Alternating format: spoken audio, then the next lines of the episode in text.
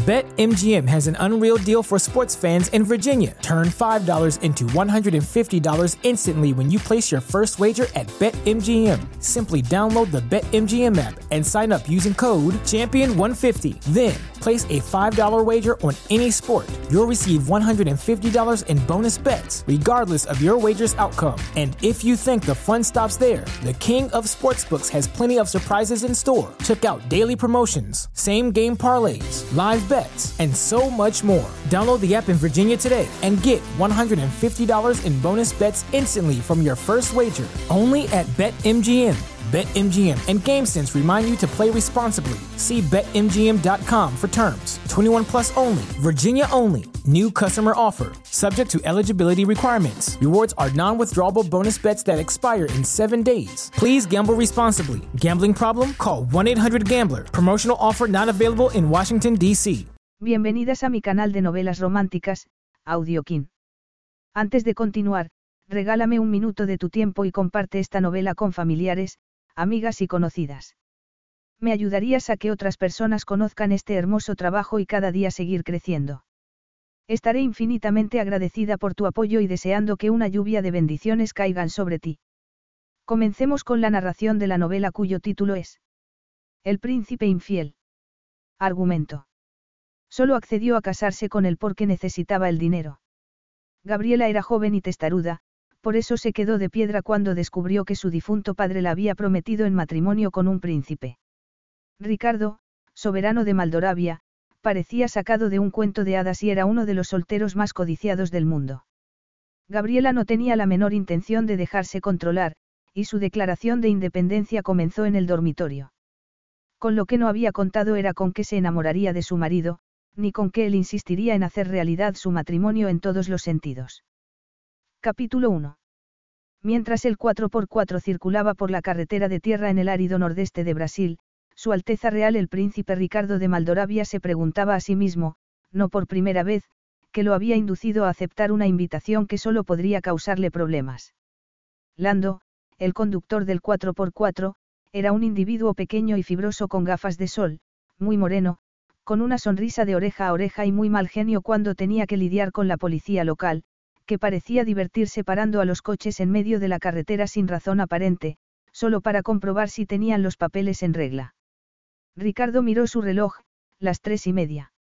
El intenso calor penetraba hasta el interior del coche a pesar de las ventanillas tintadas y el aire acondicionado. Con su limitado portugués, había entendido que el viaje duraría al menos una hora más. Y eso podía significar cualquier cosa, el tiempo en Brasil tenía un significado completamente diferente al que tenía en Europa. Suspirando, se echó hacia atrás en el asiento y estiró las piernas todo lo que pudo. Debía estar loco para haber aceptado la invitación de Gonzalo Guimaraes. Gonzalo y su difunto padre habían estudiado juntos en Oxford y, aunque sus vidas tomaron caminos muy diferentes, el padre de Ricardo se convirtió en regente del Principado de Maldoravia, una isla en el Mediterráneo, y Gonzalo volvió a Brasil, a su magnífica hacienda, los dos hombres siguieron siendo amigos de por vida. Y en todos esos años, Gonzalo no le había pedido jamás un favor. Por eso la petición le pareció más sorprendente. Ricardo miró por la ventanilla. Iban siguiendo la costa y el paisaje había cambiado, olas de rizada espuma, arena blanca y palmeras que se movían con la brisa como si estuvieran bailando una samba. Dos hombres en pantalón corto estaban sentados al borde de la carretera, ajenos al tremendo calor. Otro tiraba de una mula, a paso lento. La prisa no significaba nada en aquella zona del mundo y Ricardo estaba fascinado. No era la primera vez que visitaba Brasil porque había estado en los carnavales de Río unos años antes, pero lo que veía en aquel momento era un país diferente, ajeno al tiempo, donde nada había cambiado y el mundo exterior significaba más bien poco. Una hora y media después tomaron un camino de tierra y el conductor señaló un portalón de hierro rodeado de palmeras. Detrás se veía un puente de piedra, pero la espesa vegetación escondía el resto. En el portalón había varios guardas de seguridad, que se acercaron para saludar a Ricardo obsequiosamente. Luego las puertas se abrieron y el vehículo procedió un poco más despacio por un camino rodeado de hibisco y bugambillas.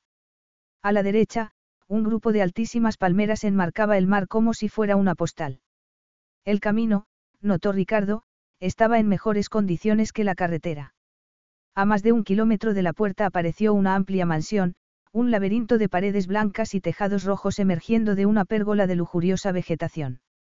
Era extrañamente proporcionada, como si el arquitecto se hubiera sentido en armonía con la naturaleza. Ya hemos llegado, anunció Lando, el conductor, mientras pisaba el freno. Ricardo sonrió, preguntándose por qué Gonzalo no tenía su propio aeropuerto, que le haría la vida mucho más fácil. Desde luego, podía permitírselo. Enseguida aparecieron los criados y empezaron a abrirse puertas. Al bajar del coche, Ricardo vio a Gonzalo, un hombre de mediana estatura, moreno y delgado, con una camisa blanca de manga corta y pantalones de color beige, el pelo blanco echado hacia atrás, bajando los escalones de la entrada para saludarlo. Amigo mío, dijo, con una sonrisa en los labios. Bienvenido a mi casa. Gracias, estoy muy contento de estar aquí. Los dos hombres se dieron un apretón de manos. Siento no haber podido enviar un avión a buscarte a Recife, pero teníamos un problema con el radar y en este rincón apartado del mundo hay que esperar dos días para que venga un especialista. Normalmente, mi propio equipo se encarga de los problemas menores, pero esta vez era demasiado complejo. Ven, vamos a entrar en casa, aquí hace mucho calor. Ricardo entró con su anfitrión en el enorme vestíbulo de mármol. Sí, desde luego que hace calor. 40 grados por lo menos, asintió Gonzalo, llevándolo a un salón decorado con modernos sofás blancos, alfombras persas, plantas exóticas y antigüedades. La vista panorámica del océano era magnífica. Tienes una casa preciosa, sonrió Ricardo, impresionado. Había algo salvaje en aquel paisaje, algo que no podía definir, pero que encontraba inquietante. Se sentaron en uno de los sofás y una camarera de uniforme apareció de inmediato con café y zumos de fruta. Esta fruta se llama umbu, le explicó Gonzalo. Es típica del nordeste del país. Aquí tenemos una gran variedad de fruta. Está riquísimo, dijo Ricardo, sin dejar de preguntarse el porqué del urgente mensaje de Gonzalo. Había viajado de incógnito, sin su habitual escolta, y estaba disfrutando de esa libertad, de modo que, en lugar de preguntar inmediatamente por qué lo había llamado, tomó su zumo de fruta y esperó. Tres años como regente del Principado le habían enseñado a ser paciente. No tenía duda de que Gonzalo le informaría a su debido tiempo. Unos minutos después, su anfitrión lo llevaba por una amplia escalera de mármol blanco con multitud de cuadros multicolores en las paredes que, su anfitrión le explicó, eran de artistas brasileños y suramericanos, hasta una suite donde las criadas estaban deshaciendo su equipaje. Sugiero que descanses un rato. Cuando refresque un poco nos veremos abajo para charlar y tomar algo fresco. Me parece muy bien, sonrió Ricardo. Unos minutos después estaba bajo la ducha, disfrutando del chorro de agua fría. Luego, una vez fresco, se ató una toalla a la cintura, mirándose al espejo mientras se afeitaba. Era un hombre alto, de pelo y ojos oscuros. A los 33 años, el gimnasio y el deporte lo mantenían en forma. Después de afeitarse, salió a la terraza y una suave y bienvenida brisa lo recibió. Apoyándose en la balaustrada, Ricardo observó la playa y el mar de un azul casi transparente. Estaba a punto de volverse cuando un movimiento a lo lejos llamó su atención. Poniéndose la mano sobre los ojos a modo de visera, observó a una mujer cabalgando sobre un hermoso caballo blanco hacia la playa. En contraste con las crines blancas del animal, podía ver su la larga melena oscura flotando al viento, montaba tan bien que mujer y animal parecían uno solo. Ricardo la vio tirar de las riendas y desmontar, sacudiendo la melena. El animal se quedó parado, obediente, mientras ella se quitaba los vaqueros y la camiseta, revelando unas piernas largas y un cuerpo perfectamente proporcionado bajo un diminuto bikini blanco. Luego, como una top model en una pasarela de París, se lanzó de cabeza al agua. Podía oírla reír y llamar a su caballo. Tuvo que sonreír al ver que el animal se metía en el agua con ella. Era una escena irreal, mágica. Una playa desierta, una mujer preciosa y un caballo que parecía su perrito. Era de película. ¿Quién sería? se preguntó. Él sabía poco sobre la familia de Gonzalo, solo que era viudo. Y su padre no le había dicho que tuviera hijos. Ricardo observó a la chica salir del agua. Incluso a esa distancia podía ver que tenía una figura casi perfecta y sintió una inmediata atracción sexual.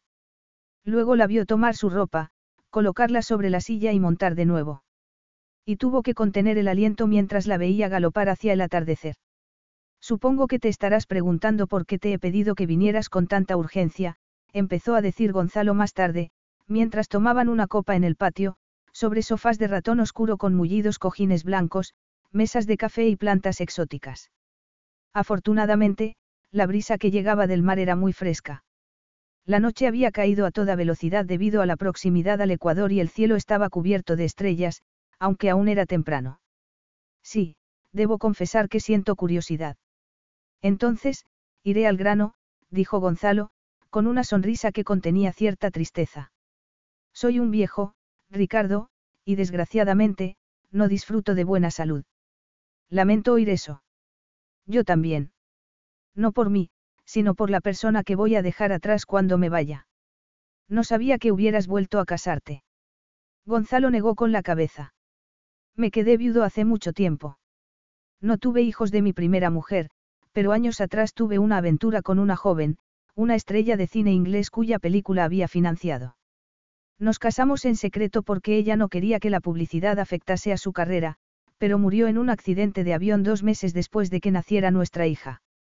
Ricardo no dijo nada.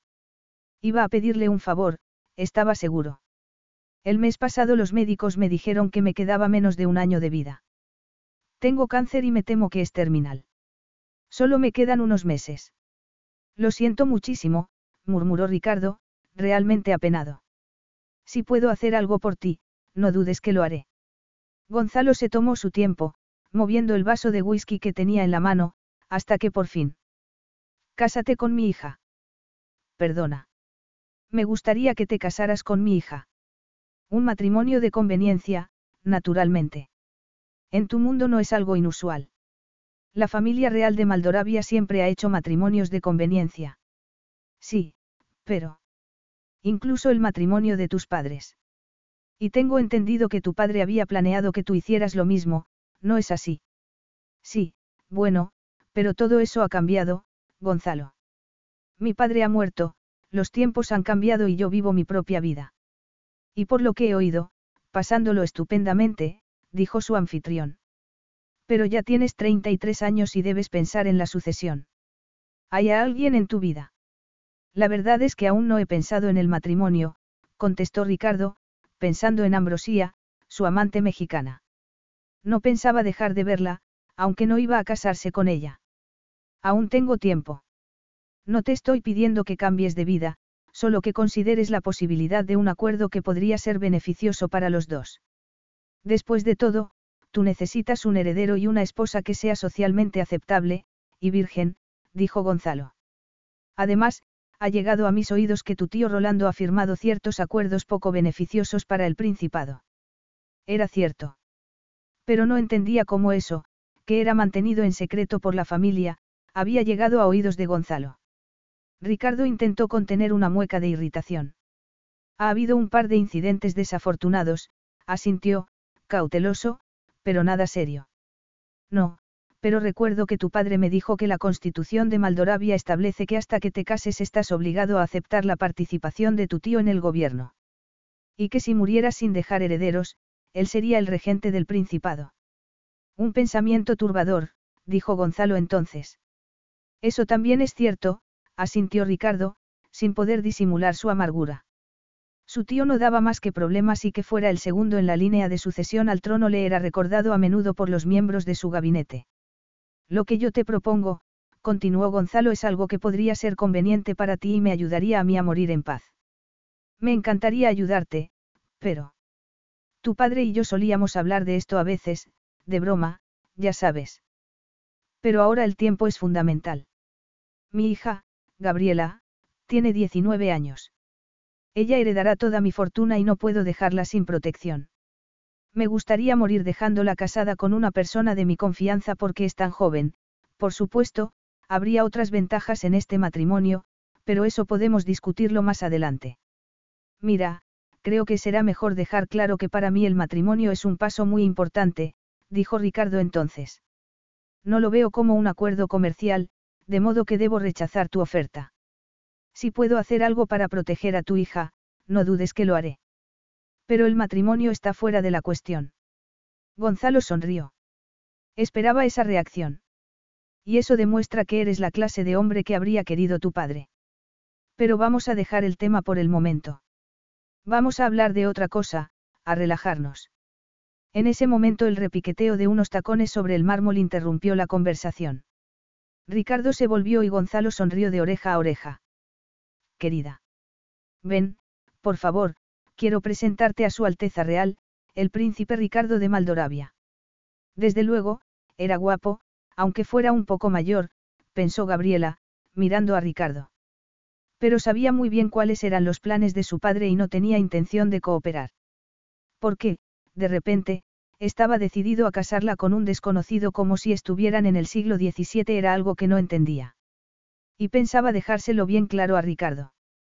Por el momento le seguiría el juego y cuando llegase el momento, como siempre, le haría cuatro carantoñas a su padre y lo convencería de que era una idea ridícula. Ricardo, te presento a mi hija, Gabriela. Buenas noches, lo saludó ella. Bienvenido a Boa Luz. Buenas noches, dijo Ricardo, llevándose su mano a los labios. Aquella era la chica de la playa.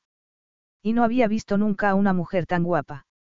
Se movía con tanta gracia, con tanta elegancia que era difícil creer que una persona tan joven hubiera adquirido esa clase en tan poco tiempo. Gabriela se sentó al lado de su padre. El vestido de gasa blanca destacaba su delgada pero curvilínea silueta y el colgante con un diamante que llevaba al cuello contrastaba con su piel morena. Su larga melena caía en cascada por su espalda y, aunque estaba sonriendo, tenía un gesto casi desdeñoso.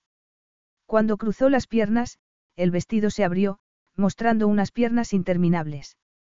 Poseía una elegancia estudiada, un poco fría, como si no le hiciera ninguna gracia tener que hablar con él. Ricardo se preguntó si sabría algo sobre los planes de su padre. Había un brillo de rebeldía en sus ojos verdes que le resultaba extrañamente excitante. Y al recordarla en bikini montada sobre el caballo blanco, tuvo que tomar un trago de whisky para contener una oleada de inesperado deseo. En ese momento apareció un criado uniformado. Una llamada para usted, señor Guimaraes. Ah, sí. ¿Me perdonáis un momento? Sonrió Gonzalo, levantándose. Ricardo y Gabriela quedaron en silencio. Ella no hizo esfuerzo alguno por conversar, sencillamente sonrió al criado cuando le sirvió una copa de champán. ¿Vives aquí todo el año? Preguntó Ricardo por fin. No, estudio fuera. Estaba en un colegio en Suiza hasta hace seis meses. Ya veo. ¿Y piensas seguir estudiando? No tenemos por qué fingir, dijo Gabriela entonces, en su idioma pero con un ligerísimo acento portugués. Sé por qué estás aquí y te desprecio por ello. De repente, sus ojos verdes brillaban como dos esmeraldas. Ah, sí. Sí. Has venido para examinarme porque mi padre quiere que te cases conmigo.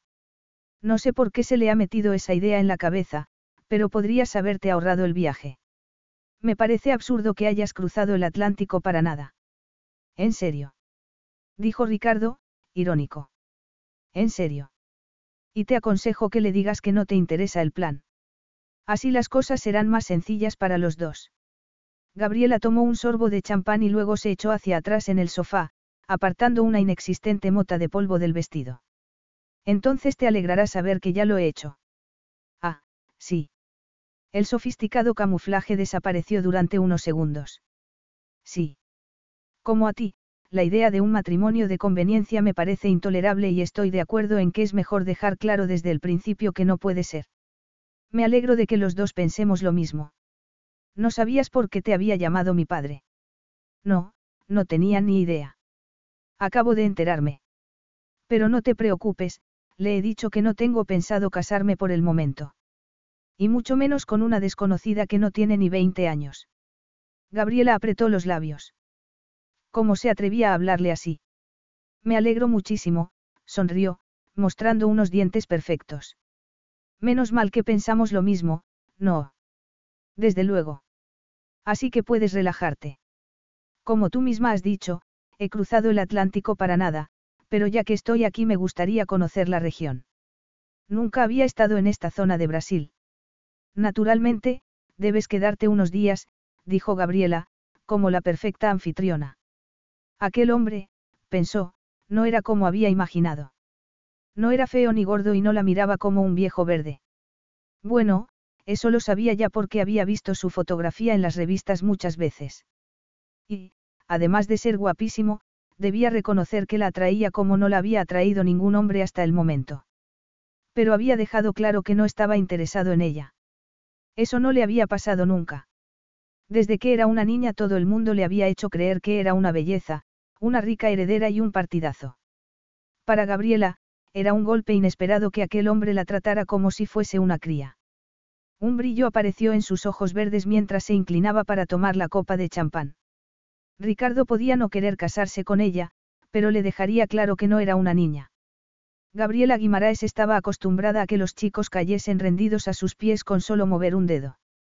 Y no pensaba dejar que Ricardo la despreciase. Príncipe o no príncipe. Capítulo 2. Galopaban por la playa uno al lado del otro, ella sobre una yegua blanca, Ricardo sobre un caballo castaño, hacia el horizonte, donde un sol como una bola de fuego empezaba a esconderse. Ricardo había pasado un día muy agradable visitando la finca. Luego volvieron a la casa para comer un ensopado de camaro, un delicioso plato de gambas cocidas con leche de coco, acompañado de arroz blanco, judías negras y farofa, una mezcla de harina de mandioca y mantequilla, regado con caipirina, alcohol de caña de azúcar con lima y mucho hielo. Luego, después de la siesta, Gonzalo sugirió que Ricardo y Gabriela fuesen a cabalgar un rato. Llévate el bañador, le había aconsejado, y así podréis daros un baño en la playa o en la cachoeira. Gabriela suele ir por allí muy a menudo. Y allí estaban, galopando por la orilla del mar, el aroma a sal llenando sus pulmones y una brisa suave acariciando su piel. Sígueme, le indicó Gabriela, tomando un camino que parecía un laberinto de plantas tropicales y espesa vegetación. Ricardo la siguió, observando la figura grácil de la joven. Entonces, cuando menos lo esperaba, llegaron a un claro. Para su sorpresa, frente a él había un lago natural de aguas transparentes, con una cascada que caía sobre las rocas. Era un lugar increíblemente hermoso. ¿A qué es bonito? Sonrió Gabriela, saltando de la silla. Aquí es donde vengo a nadar. Es asombroso, asintió él, dejando a su caballo pastando cerca de la orilla y observando a Gabriela, de nuevo, quitándose la ropa. Tenía un cuerpo espectacular, bronceado, las piernas largas, perfectas, el bikini amarillo diminuto. Pero no había nada provocativo en ella.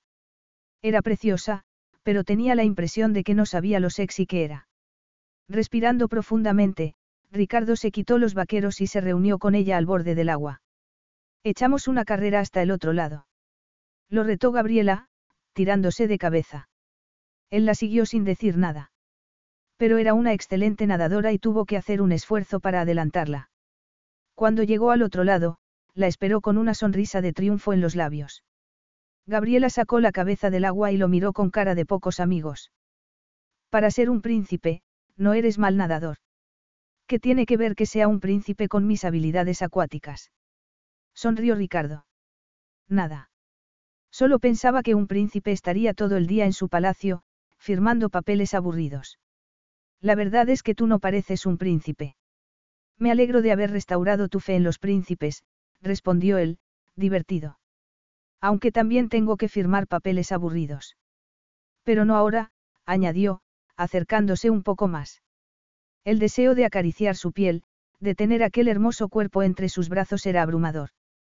Yo te imaginaba diferente. ¿Cómo? Bueno, eres muy mayor, así que pensé que serías más serio. Oye, voy a meterme debajo de la cascada. ¿Vienes? Muy mayor.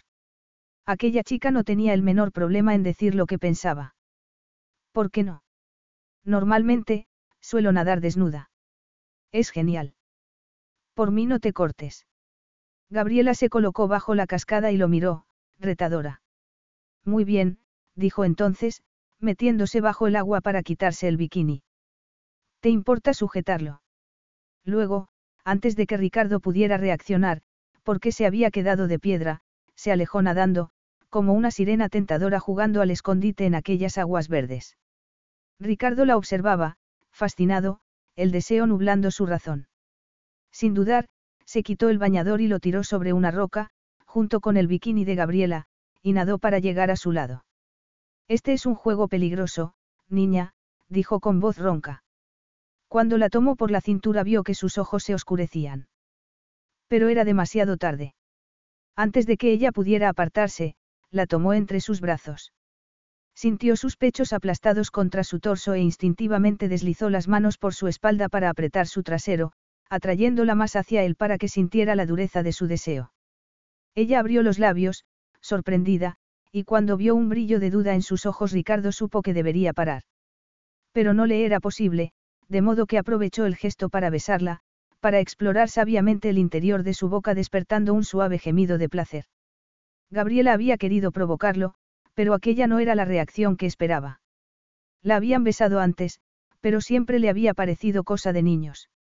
Ella estaba acostumbrada a controlarlo todo, a ser la que decía cuándo, cómo y hasta dónde, pero aquello, con Ricardo era diferente. Porque era un hombre, no un crío al que pudiera manejar a su antojo. Además, nunca había estado desnuda entre los brazos de un hombre y cuando Ricardo empezó a acariciar sus pechos dio un respingo. Eso sí que no le había pasado nunca. Y menos estando desnuda.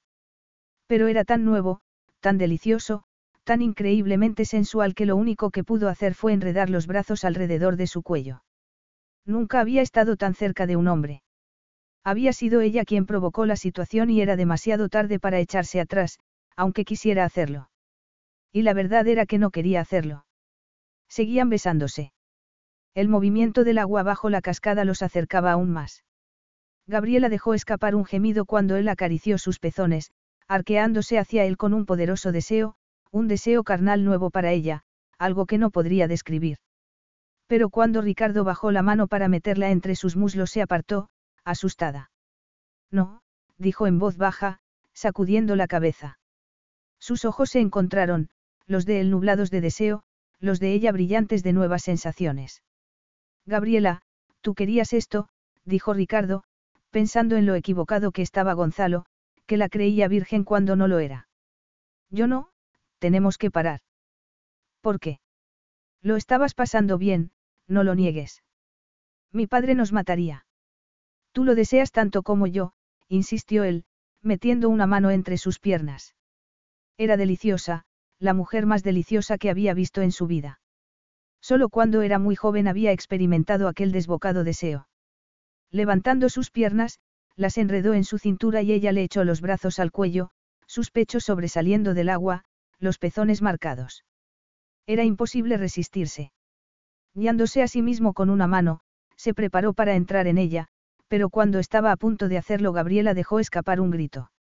Inmediatamente, Ricardo se apartó. No puedo.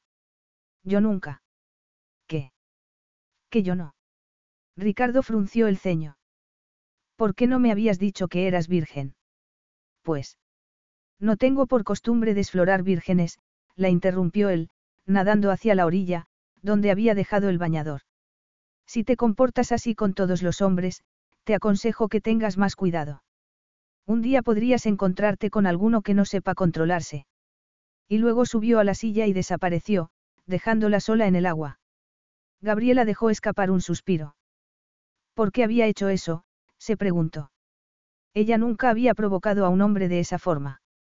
Pero era todo tan complicado, su padre estaba empeñado en casarla, pero ella quería irse a vivir a Londres para trabajar como modelo. Su vida era un desastre. Y ahora aquel hombre, al que había estado tan decidida a rechazar, resultaba ser el más atractivo, el más tentador que había conocido nunca. Gabriela nadó hacia la orilla y se sentó un momento antes de ponerse el bikini. ¿Cómo se había atrevido a desnudarse delante de él? Ricardo debía haber pensado que era una loca, una chica fácil. Oh, ahora que sabía que era virgen, una mujer que se dedicaba a excitar a los hombres y luego dejarlos frustrados. Lentamente se levantó y, después de ponerse el bikini, silbó para llamar a Belleza, su yegua. Ricardo debía estar ya de vuelta en casa, pensó. ¿Qué haría? Contárselo a su padre. No, probablemente no. Pero, ¿cómo iba a mirarlo a la cara durante la cena? Suspirando profundamente, Gabriela montó a Belleza y fue trotando por la playa en dirección a su casa.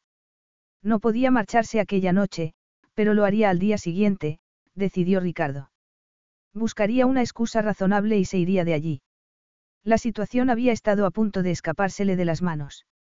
Debería haber sabido que Gabriela era una niña jugando con fuego. Al fin y al cabo, solo tenía 19 años. Pero le había resultado imposible controlar el deseo de hacerle el amor, allí, en el lago. Mientras se duchaba, intentó ver las cosas con claridad. Solo era algo físico, nada más. Al fin y al cabo, Gabriela era una chica preciosa, pensaba mientras se vestía para la cena. Para la cena, Gabriela eligió un vestido azul pálido de seda comprado en su último viaje a Milán y unas sandalias de tacón a juego.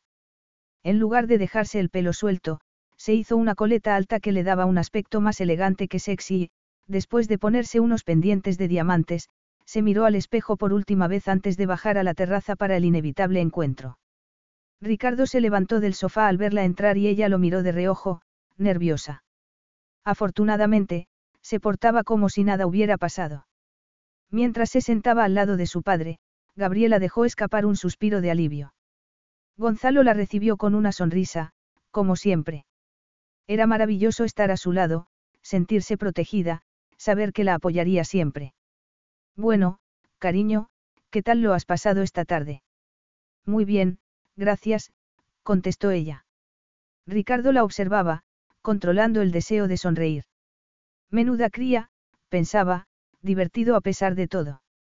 Era muy joven y estaba claro que no sabía nada sobre el sexo. Eso le resultaba más evidente ahora, viéndola con su padre, a pesar de su sofisticado atuendo. Cuando el criado salió a la terraza para anunciar que la cena estaba servida, Gonzalo se llevó una mano al corazón. Papá. exclamó Gabriela. ¿Qué te pasa? Ricardo lo tomó del brazo al ver que se había puesto pálido. Vamos a tumbarlo en el sofá. Papá, ¿qué te pasa? insistía Gabriela, apretando su mano. Gonzalo cerró los ojos. Respiraba con mucha dificultad. Debéis prometérmelo, dijo, casi sin voz. Dame la mano, Ricardo. Él obedeció y Gonzalo la puso sobre la de su hija. Voy a dejarte, querida mía. Y quiero que me prometáis que os casaréis antes de un mes.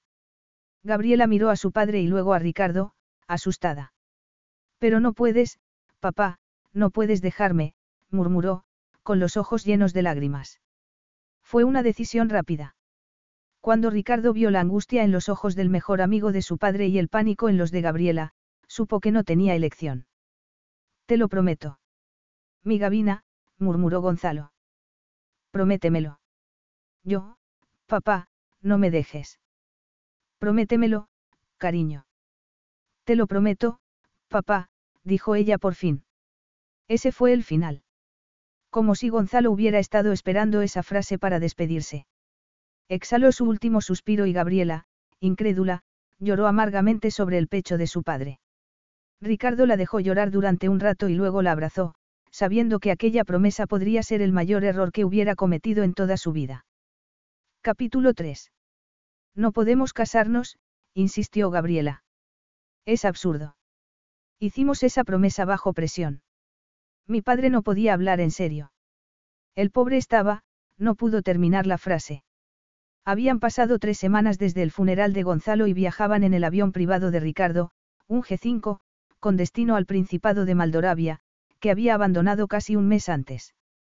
Tenía que decidir cuál sería el siguiente paso y eso no era fácil.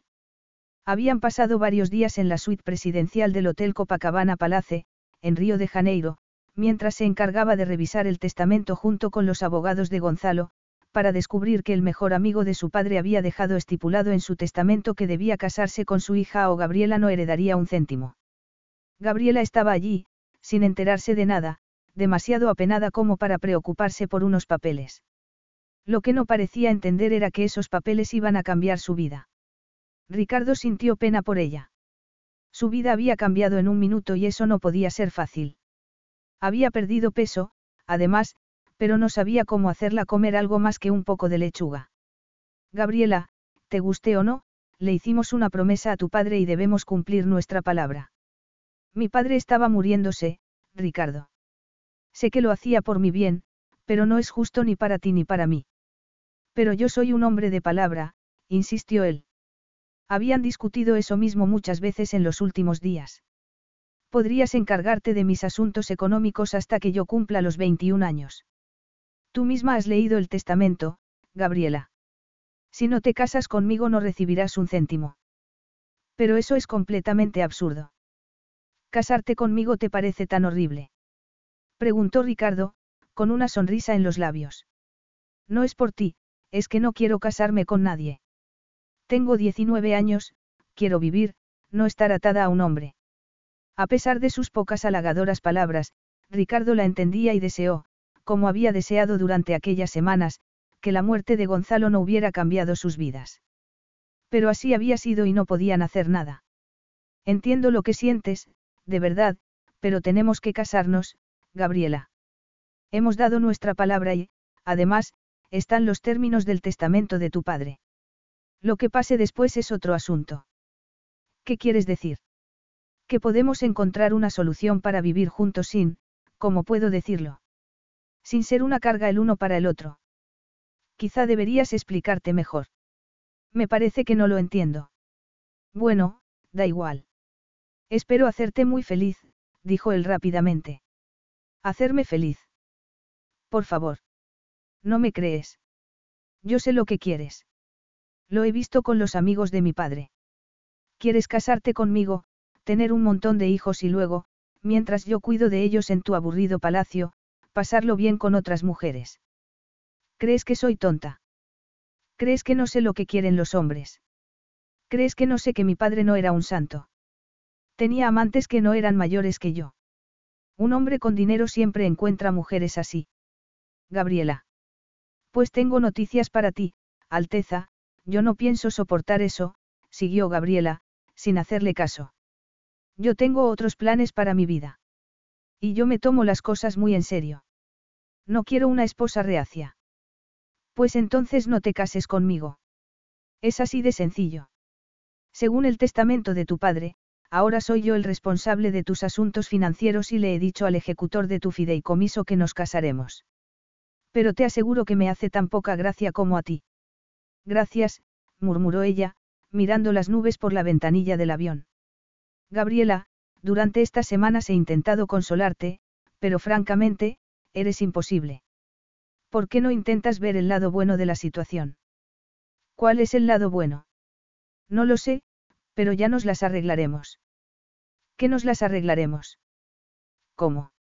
He perdido a mi padre y, además, su testamento me obliga a casarme con un hombre al que no conozco de nada. La vida ya nunca será igual para mí. Ricardo dejó escapar un suspiro. Yo también sé lo que es perder a un padre. Pero dimos nuestra palabra y eso no se puede cambiar. El nuestro será un matrimonio de conveniencia, nada más. No te estoy pidiendo nada que no puedas darme, solo que aceptes algo a lo que los dos nos hemos comprometido, le dijo, apretando su mano. Gabriela tuvo que disimular un escalofrío. ¿Cómo iba a explicarle que sería un infierno estar casada con él sabiendo que solo lo hacía para cumplir con su palabra? Que no lo afectaba en absoluto, que no sentía nada cuando ella, ella sentía algo que no había sentido nunca por ningún otro hombre. Me lo pensaré. Espero que no tardes mucho tiempo. El mes termina dentro de cinco días. Si no estás casada para entonces perderás tu herencia. Es increíble, murmuró Gabriela, levantando los ojos al cielo. He pedido que empiecen con los preparativos de la boda. Están haciéndote el vestido y mañana tendremos el primer ensayo. Hay mucho protocolo que aprender en poco tiempo. Después de todo, esta será una boda de Estado. ¿Cómo puedes? Gabriela se mordió los labios. ¿Y mi padre? Me quería tanto y, sin embargo, me deja en la miseria a menos que me case contigo. ¿Cómo ha podido hacerme esto? Solo quería que no se aprovechasen de ti, repitió Ricardo por enésima vez. ¿Y por qué iban a aprovecharse de mí? Porque eres muy joven, Gabriela. Eso es completamente ridículo.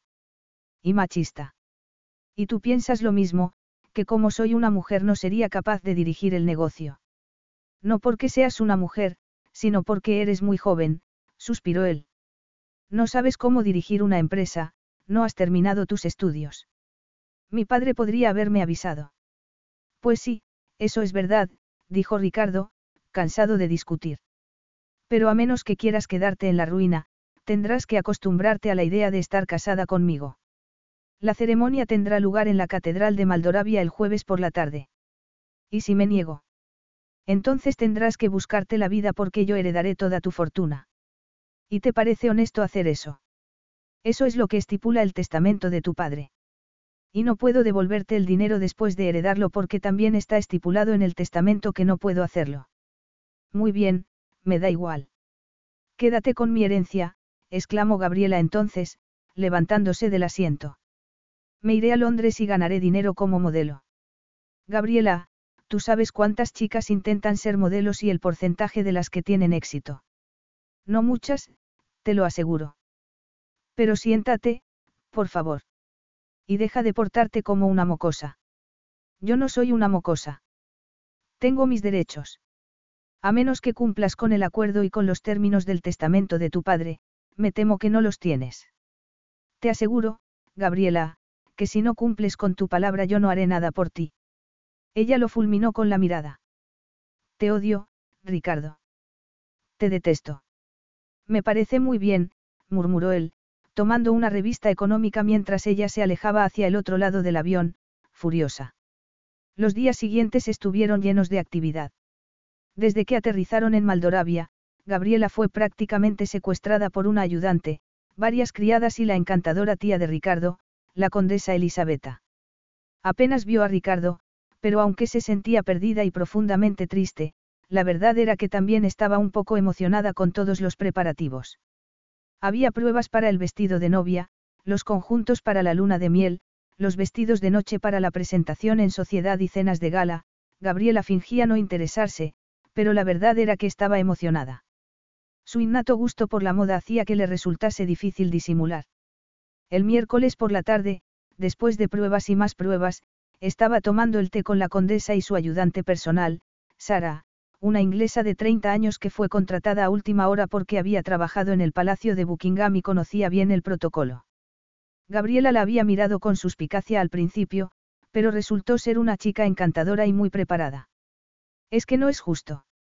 Estaba diciendo Gabriela en ese momento. No sé cómo puede hacerlo. Decir que, sencillamente, él heredará todo mi dinero, tan tranquilo. Te lo puedes imaginar. Yo creo que Ricardo está intentando ayudarte, replicó la condesa. ¿Ayudarme? Sí, seguro. Si no te casas con él no podrás recibir tu herencia. Sara, ¿tú crees que yo podría ser modelo? Preguntó Gabriela entonces. Mírame, soy alta, tengo un aspecto exótico y las medidas adecuadas. Sí, pero, la verdad es que ahora lo que se lleva son las chicas del este de Europa, muy altas, muy rubias, delgadísimas, contestó su ayudante, que llevaba un elegantísimo traje beige. Me temo que a usted la considerarían demasiado, voluptuosa. Quizá en el futuro, su look volverá a ponerse de moda. Mientras tanto, deberíamos hablar de los preparativos de la boda, añadió, señalando una carpeta llena de papeles. Gabriela levantó los ojos al cielo. Todo el mundo quiere que me case con él, ¿verdad? Querida, yo no veo otra solución, dijo amablemente la condesa, tocándose el pelo gris con una mano llena de anillos. Y, después de todo, se me ocurren cosas mucho peores que casarse con Ricardo. Ah, sí. murmuró Gabriela. Es muy guapo y todo un partido. Miles de mujeres darían lo que fuera por casarse con él. Ah, claro, otras mujeres. Eso es precisamente lo que me preocupa. Él dice que este será un matrimonio de conveniencia y eso significa que estará casado conmigo, pero tendrá cientos de amantes y yo me quedaré aquí, dijo Gabriela, señalando alrededor, encerrada en esta mazmorra. Yo no diría que el palacio de Maldoravia es una mazmorra, sonrió Sara. Su suite es preciosa, incluso tiene un jacuzzi. Para mí es una mazmorra, insistió Gabriela. El jueves, día señalado para la boda, amaneció como un precioso día de primavera. Desde las ventanas de su habitación en el palacio, Gabriela miraba aquel cielo perfecto, el mar Mediterráneo de aguas tan tranquilas como un lago. El mar podía estar tranquilo, pero ella no lo estaba. ¿Y ahora qué iba a hacer? se preguntó, abriendo las puertas para salir a la terraza. Su pelo negro se movía con la brisa de la mañana y el aroma a jazmín llenaba sus pulmones. En cualquier otro momento se habría sentido encantada, pero aquella idílica escena no le decía nada en absoluto. Por primera vez en su vida, Gabriela Guimaraes se daba cuenta de que no podía controlar la situación y eso, más que nada, la volvía loca. Eso y el hecho de sentirse profundamente atraída por su futuro marido. Que podía ser peor que casarse con un hombre al que encontraba devastadoramente atractivo cuando probablemente en aquel momento le estaba haciendo el amor a otra mujer. Gabriela se agarró a la balaustrada de la terraza. Nunca se dejaría llevar por esa atracción, nunca se lo haría saber, nunca pasaría por la clase de humillación por la que había visto pasar a otras mujeres. Como hija única, había acompañado a su padre a muchas comidas y cenas de sociedad desde que era pequeña. Había oído confidencias de otras mujeres y había visto a hombres a los que se había casados luciendo a sus amantes del brazo. Pero ella preferiría vivir en el infierno antes que pasar por eso. Porque, aunque siempre era encantador, sabía que Ricardo solo la trataba amablemente porque era un hombre educado. La veía como una obligación y eso era irritante, humillante y absolutamente ridículo. ¿Por qué la había puesto su padre en aquella situación? Tuvo que clavarse las uñas en las palmas de las manos al recordar el comportamiento de Ricardo durante las últimas semanas. Había sido amabilísimo y el mejor amigo que alguien podría querer a su lado tras la muerte de un padre. Y se lo agradecía pero la veía como una niña desprotegida y sola en el mundo, como un deber. Gabriela le había dado miles de vueltas para encontrar una solución, había intentado persuadirlo para que cambiase de opinión sobre la boda que tendría lugar aquel mismo día, todo en vano. Ricardo había insistido en que debía recordar el protocolo que le habían enseñado desde que puso el pie en el Principado y no lo sacaba de ahí. Suspirando, volvió a mirar el mar, por primera vez en su vida se sentía derrotada. En lugar de ser una novia feliz parecía una joven reina a punto de enfrentarse con la guillotina. Para mí es como si fuera una rana, murmuró. Pero sabía que eso no era verdad. Que era precisamente la atracción que sentía por él lo que la turbaba. Si fuera sincera consigo misma debería admitir que incluso sentía aprecio por él, que encontraba su presencia desconcertante pero consoladora. Y, por alguna razón, no podía sentirse del todo cómoda con él, particularmente cuando recordaba aquel baño bajo la cascada, un recuerdo que la hacía experimentar una ola de deseo que aún le resultaba inédita. Decidida a controlarse y no dejar que él percibiera ninguna debilidad por su parte, Gabriela entró en su habitación y se dirigió a la ducha. No tenía sentido retrasar las cosas. Se casaría con él porque, por el momento, no había otra salida. Pero Ricardo descubriría pronto que no iba a ser una esposa complaciente. En su despacho, en la primera planta de palacio, Ricardo experimentaba sus propias dudas. Sus consejeros, sin embargo, estaban encantados con la boda. Solían mencionar el tema de la sucesión a menudo porque si le daba un heredero al trono su tío Rolando nunca podría llegar a ser príncipe, pero Ricardo no se hacía ilusiones sobre aquel matrimonio. No iba a ser fácil. Gabriela había dejado claro que pensaba cooperar lo menos posible. Si no fuera un hombre de honor habría renegado de la palabra que le dio a Gonzalo antes de morir. Pero el gabinete jurídico del Principado había estudiado todas las cláusulas del testamento para ver si había alguna salida y no la había. Lo único que podía hacer era morder la bala y seguir adelante. Solo esperaba que Gabriela se comportase. Había estado estudiando con su tía, la condesa Elisabetta, y con la eficiente Sara Arbey y parecía preparada para lo que le esperaba como princesa consorte.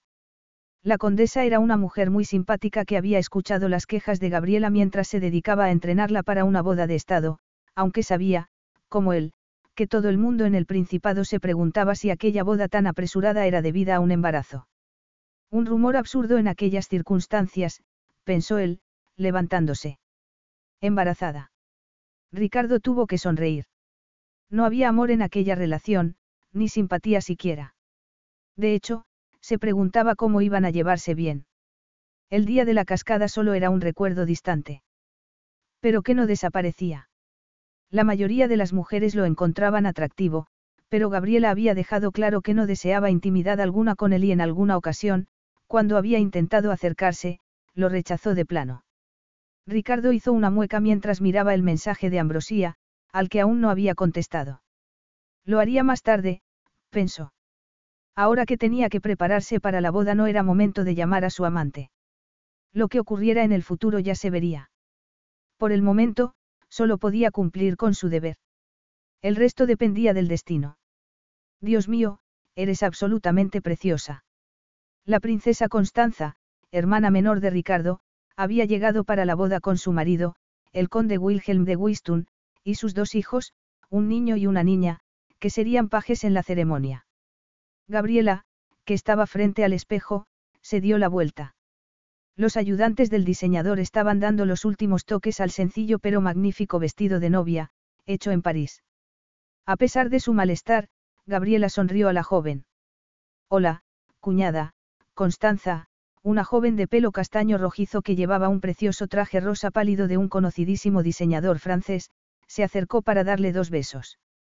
Lamenté mucho la muerte de tu padre, sé que fue un gran amigo del mío. Gracias. Y ahora te toca aguantar a Ricardo, suspiró la joven, dejándose caer en el sofá. Sé que puede ser odioso, aunque como hermano es genial. Gabriela sonrió. ¿Son tus hijos? Preguntó, observando las dos caritas curiosas que la miraban desde detrás del sofá.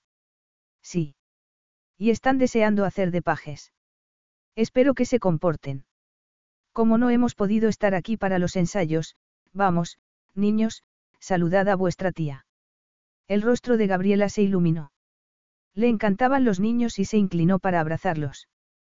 ¡Qué guapos estáis! exclamó, acariciando los rizos rubios de la niña. Iban ya vestidos para la ceremonia, la niña con un vestidito en color azul pálido que era una diminuta réplica del suyo y el niño de paje, con pantalones bombachos, camisa blanca y chaleco azul claro. Ricky tiene tres años. Se llama así por ya sabes quién, Constanza levantó los ojos al cielo. Y Anita tiene cuatro. ¿De verdad vais a ayudarme en la boda?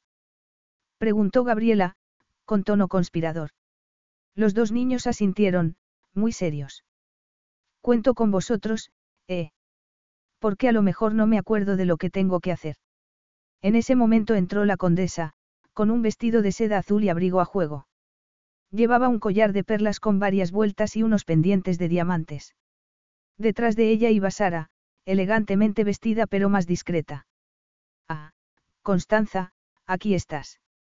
Estaba preocupada. ¿Por qué? Pensé que no ibais a poder aterrizar por la tormenta que hay en Alemania. Pero ya veo que todo se ha arreglado, sonrió la condesa, abrazando a su sobrina. Ah, Gabriela, Ricardo quiere verte. Pero da mala suerte que el novio vea a la novia antes de la ceremonia, protestó Constanza. Tonterías, dijo su tía. Yo no bajaría, insistió la hermana de Ricardo. ¿Qué más da? Gabriela se encogió de hombros. Al menos, quítate el vestido. Ella asintió con la cabeza. Lo que le faltaba era estar gafada, además. Sí, es verdad. Los ayudantes del diseñador parisino la ayudaron a quitarse el vestido, que dejaron cuidadosamente sobre el sofá, la cola acariciando la espesa moqueta beige. Gabriela tragó saliva. Aquel podría haber sido el vestido de sus sueños, pero... Suspirando, entró en el vestidor y se puso un chándal y una camiseta que dejaba el ombligo al aire. Le daba igual, pensó, mientras recorría los pasillos de mármol con antiguos frescos en las paredes. Si no le gustaba su atuendo, peor para él. Si tanta prisa tenía por verla, que se aguantase. Un golpecito en la puerta del despacho hizo que Ricardo diera un respingo. Estaba perdido en sus pensamientos. Pasa. Un criado de librea abrió la puerta por Gabriela. ¿Querías verme? Preguntó, con falsa dulzura, metiendo los pulgares en la cinturilla del chándal. Ricardo la observó, medio divertido, medio irritado. Desde luego, no parecía una joven a punto de convertirse en princesa. Iba a hacer un comentario sarcástico sobre la camiseta, pero se percató de que lo había hecho a propósito, para provocarlo. Pero cuando se hubieran casado no podría ir por palacio vestida así. Como esposa del príncipe regente, sería absolutamente inapropiado. Te he pedido que bajaras porque quería darte una cosa, Ricardo se volvió hacia el escritorio y sacó una caja de terciopelo rojo. Sobre una cama de satén blanco había un espléndido collar de diamantes con pendientes a juego. Este es el collar que han llevado todas las mujeres de mi familia el día de su boda. Y tú deberías llevarlo también. Si te das la vuelta, te lo pondré. Gabriela vaciló un momento. Estaba muy guapo. No había esperado verlo con uniforme. Con aquellos correajes dorados, la espada colgada al cinto, parecía un príncipe de cuento de hadas. Tenía un aspecto remoto, y real. ¿Debería aceptar el regalo o rechazarlo? se preguntó. Pero antes de que pudiera tomar una decisión, Ricardo se colocó a su espalda y le puso el collar. El contraste entre el frío del oro blanco y el caliente roce de sus dedos la hizo estremecer. Podía sentir el calor de su aliento, y tembló cuando la besó suavemente en el cuello. Ya está. Date la vuelta, quiero ver cómo te queda. Gabriela se volvió, deseando encontrar una réplica mordiente, algo que la devolviera a su estado de irritación. Pero el beso había sido profundamente turbador. Muy bonito, dijo Ricardo. O lo será cuando estés adecuadamente vestida. Sí, claro. Estarás perfecta, princesa Gabriela. Sabes que adoptarás el título en el momento en que estemos casados, ¿verdad? Sí. Y eso será, Ricardo miró su reloj de oro dentro de una hora y media. Intenta llegar a tiempo, de acuerdo. No suelo llegar tarde. ¿Dónde está Constanza, por cierto? Tengo que hablar con ella. Si las miradas matasen, la de Gabriela lo habría fulminado. Creo que está arriba, murmuró, con los dientes apretados, deseando tener valor para arrancarse el collar y tirárselo a la cara. Pero ese gesto no serviría de nada porque después tendría que marcharse de palacio con lo puesto. Y a ella no la habían educado para vivir sin dinero. Pero no iba a dejar que la tratase como si fuera una secretaria. De modo que salió del despacho sin decir una palabra más, dejando a Ricardo pensativo. No parecía estar haciendo progresos con ella. Y esperaba no estar a punto de cometer un grave error. Para los dos. Capítulo 4. Mientras el yate real partía del puerto de Maldoravia, el príncipe Ricardo y su flamante esposa, la bella princesa Gabriela, se despedían alegremente de la multitud. Eso decía el artículo del Maldoravian Gazette, el principal periódico del Principado. Lo que no sabían los periodistas era que los recién casados apenas se dirigían la palabra. El yate había partido hacia la costa italiana, desde donde un avión los había llevado a la isla privada de Ricardo en el Caribe, cerca de la República Dominicana, donde pasarían la luna de miel. La boda, con toda su pompa, la gente saludándolos con banderitas mientras salían de la catedral, todo parecía un sueño para Gabriela. Como si no fuera ella quien había hecho las promesas de matrimonio, como si le hubiera pasado a otra persona. Ahora los acompañaba el secretario personal de Ricardo, el barón Alfredo de Lancourt, un hombre de pelo blanco que había servido a su padre, hasta la hermosa suite principal. Gabriela contuvo el aliento al ver la cama. No se le había ocurrido pensar que iban a compartir la misma habitación. Qué tonta era, se dijo a sí misma. Era lógico que tuvieran que dormir juntos porque todo el mundo los creía una pareja enamorada. Aún así, abrió la boca para protestar, pero al ver la sonrisa benigna del barón de Lancourt, no dijo nada. Tendría que esperar hasta que estuvieran solos. En cuanto la puerta se cerró tras el secretario del príncipe, Gabriela se acercó a los ventanales y respiró profundamente, mirando el mar. Ricardo, tenemos que encontrar algún tipo de arreglo, dijo, volviéndose hacia él, sin saber lo preciosa que estaba recortada contra el mar y el cielo. ¿Qué quieres decir? preguntó él, mientras se quitaba la chaqueta. Pues, esto, Gabriela señaló alrededor. No esperarás que durmamos en la misma cama, ¿verdad? Naturalmente, tenemos que compartir cama, dijo él, con toda tranquilidad. Te guste o no, ahora eres mi esposa. Resultaría muy raro que durmiéramos en habitaciones separadas. Particularmente, durante la luna de miel. Yo creo que sería mejor evitar un escándalo internacional, ¿no te parece? Sonrió entonces. No me apetece salir en las revistas de cotilleos. Gabriela estaba a punto de replicar que a ella le daba igual lo que dijeran las revistas cuando se dio cuenta de la verdad, estaba casada con un príncipe y debía comportarse con cierto decoro.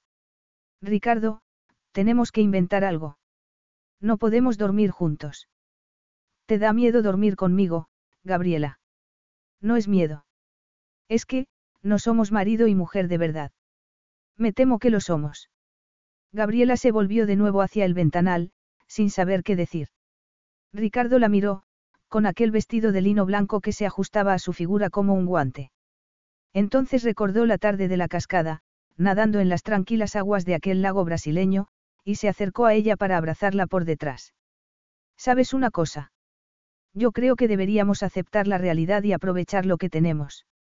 Sí, eso suena muy romántico, replicó Gabriela, irónica. Ya sé que no. Pero nosotros no somos una pareja romántica, ¿verdad?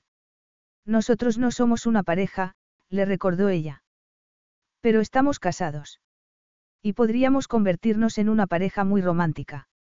Depende de ti, cara. Es que no lo entiendes. Le espetó Gabriela entonces, apartándose. Esto no es más que una obligación para ti y una carga para mí.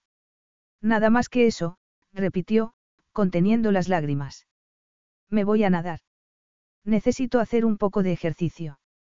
Muy bien. Nos veremos durante la cena entonces. Después, Ricardo se dio la vuelta y salió de la habitación.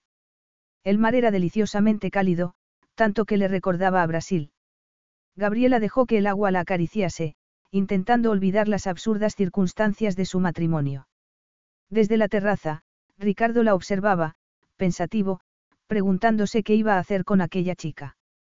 Volver a verla en bikini, en la playa, hizo que reapareciera la ola de deseo que había sentido en Brasil. ¿Cómo la llamaban los periódicos? La princesa más bella del planeta. Sí, lo era, desde luego. Lo cómico era que el soltero más codiciado de Europa estaba casado con una mujer que no le hacía ni caso y que no pensaba compartir cama con él. Pero tendría que darle tiempo. ¿Qué le había aconsejado su tía Elisabetta? Nunca imaginó que aceptaría consejos amorosos de una mujer tan mayor como su tía, pero quizá tenía razón, dale tiempo a Gabriela para que se acostumbre a su nueva vida y el resto irá colocándose en su sitio poco a poco, le había dicho.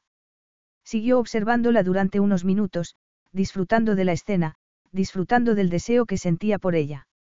Le daría tiempo, pero no demasiado. La deseaba y sería suya.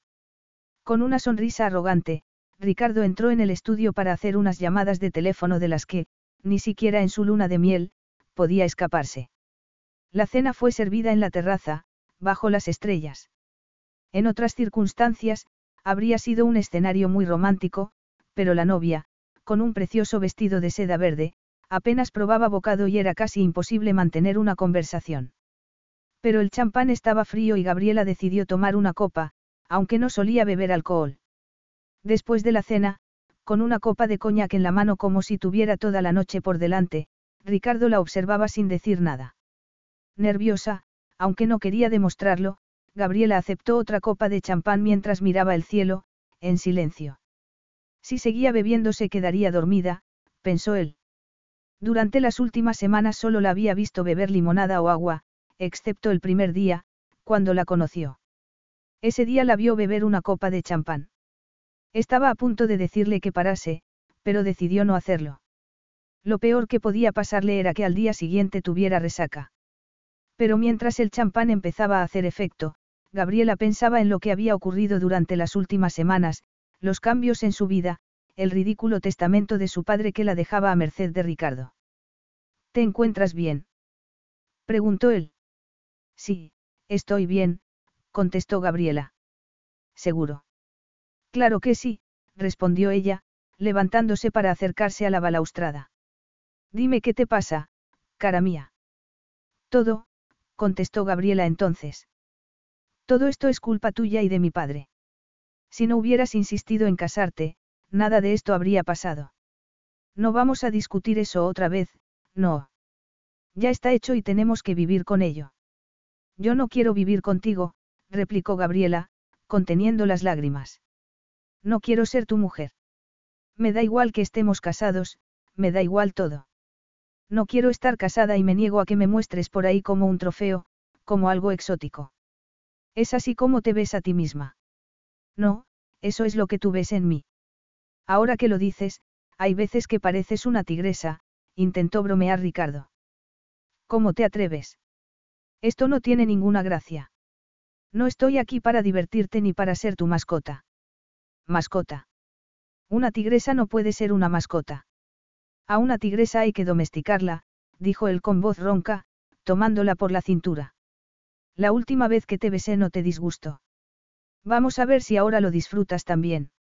Antes de que ella pudiera reaccionar, aplastó sus labios con un beso. Gabriela luchó para apartarse, pero no pudo hacer nada. Luego, al sentir el roce de su lengua experimentó una oleada de deseo tan intenso que dejó caer las manos. Inconscientemente, se arqueó mientras Ricardo la besaba y deslizaba una mano hasta su trasero. E hizo lo que había hecho en Brasil, apretarla contra él para que sintiera la intensidad de su masculino deseo. Gabriela dejó de luchar. Odiaba a Ricardo, lo detestaba, pero solo podía pensar en su olor, en la atracción cruda que la abrumaba como un hechizo. Notó que empezaba a desabrochar su vestido y supo que ella misma estaba deseando librarse de él, tocar su piel desnuda. Apenas podía respirar del deseo que sentía por él. Eres preciosa, murmuró Ricardo, bajando los tirantes del vestido para revelar sus pechos desnudos. Admiró su cuerpo perfecto mientras ella echaba hacia atrás la cabeza y se apoyaba en la balaustrada, sin saber qué hacer. Gabriela cerró los ojos mientras él acariciaba sus pechos, apretando los pezones. Y cuando inclinó la cabeza para chuparlos, dejó escapar un suave gemido de protesta y deseo.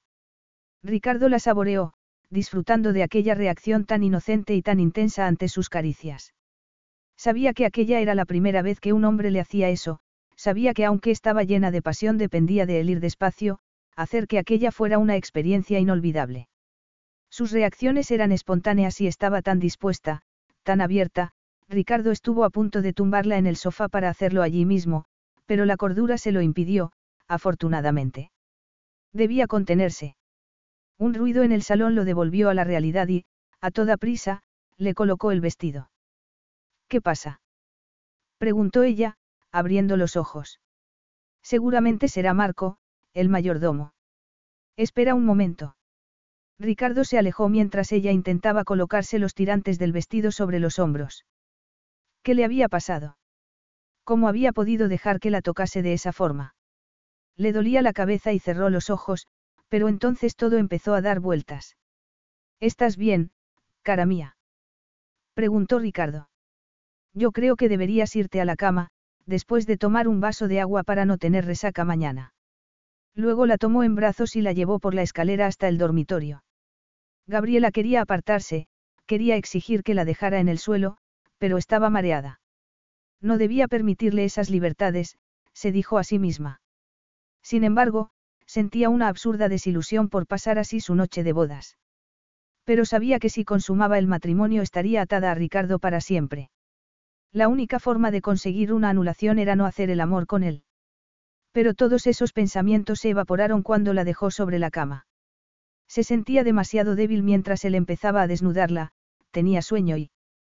Después de ponerle un pijama, Ricardo la miró, con una sonrisa en los labios.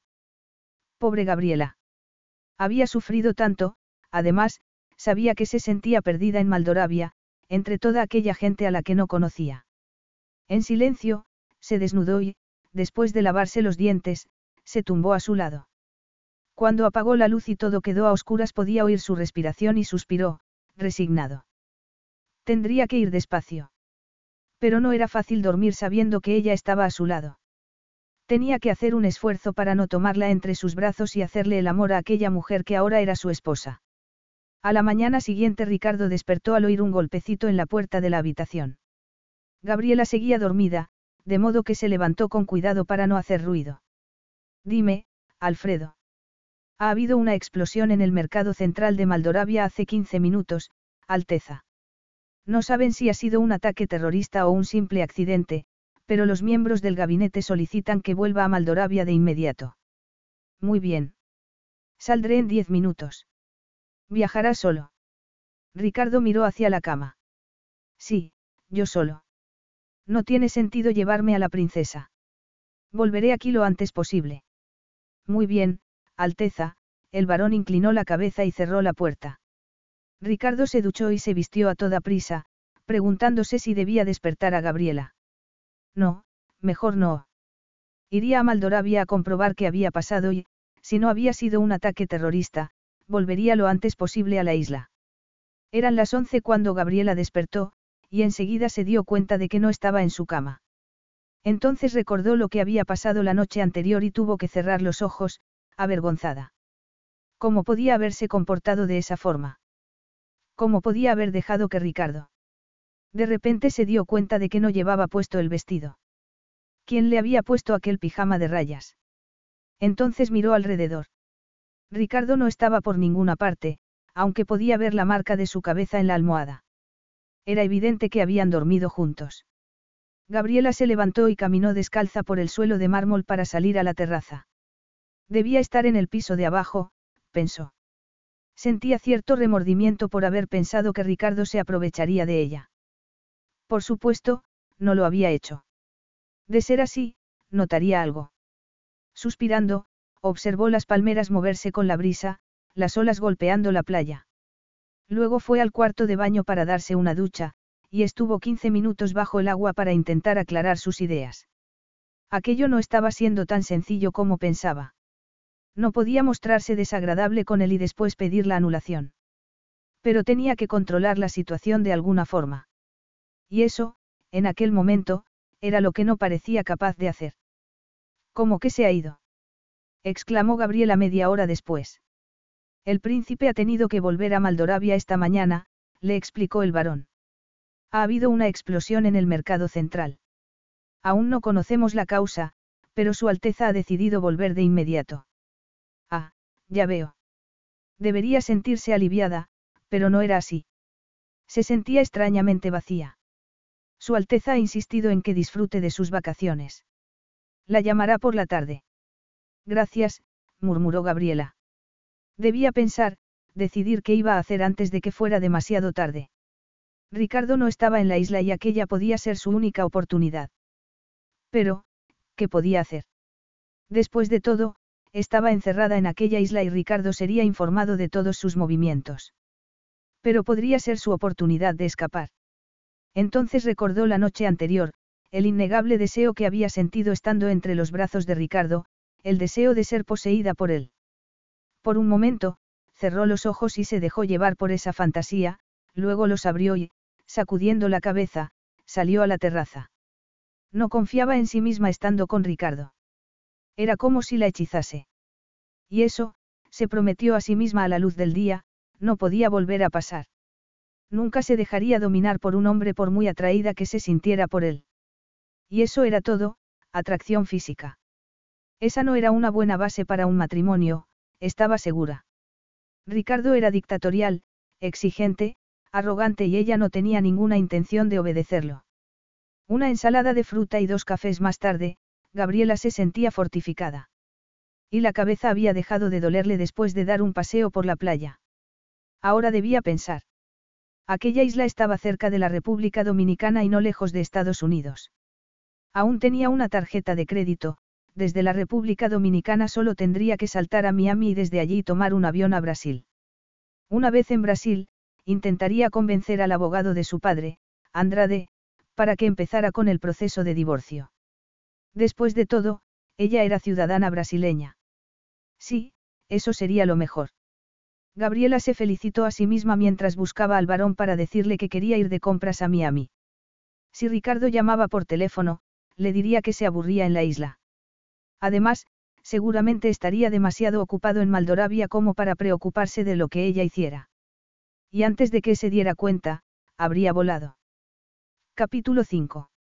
Gabriela llegó al Aeropuerto Internacional de Miami por la mañana. Cuando el avión privado que el barón de Lancourt había fletado para ella desde República Dominicana aterrizó, se preguntó cómo iba a librarse de los dos guardaespaldas y el chofer que la acompañaban. Entonces miró su móvil. En cuanto estuviera sola llamaría a una agencia de viajes para reservar billete con destino a Río de Janeiro.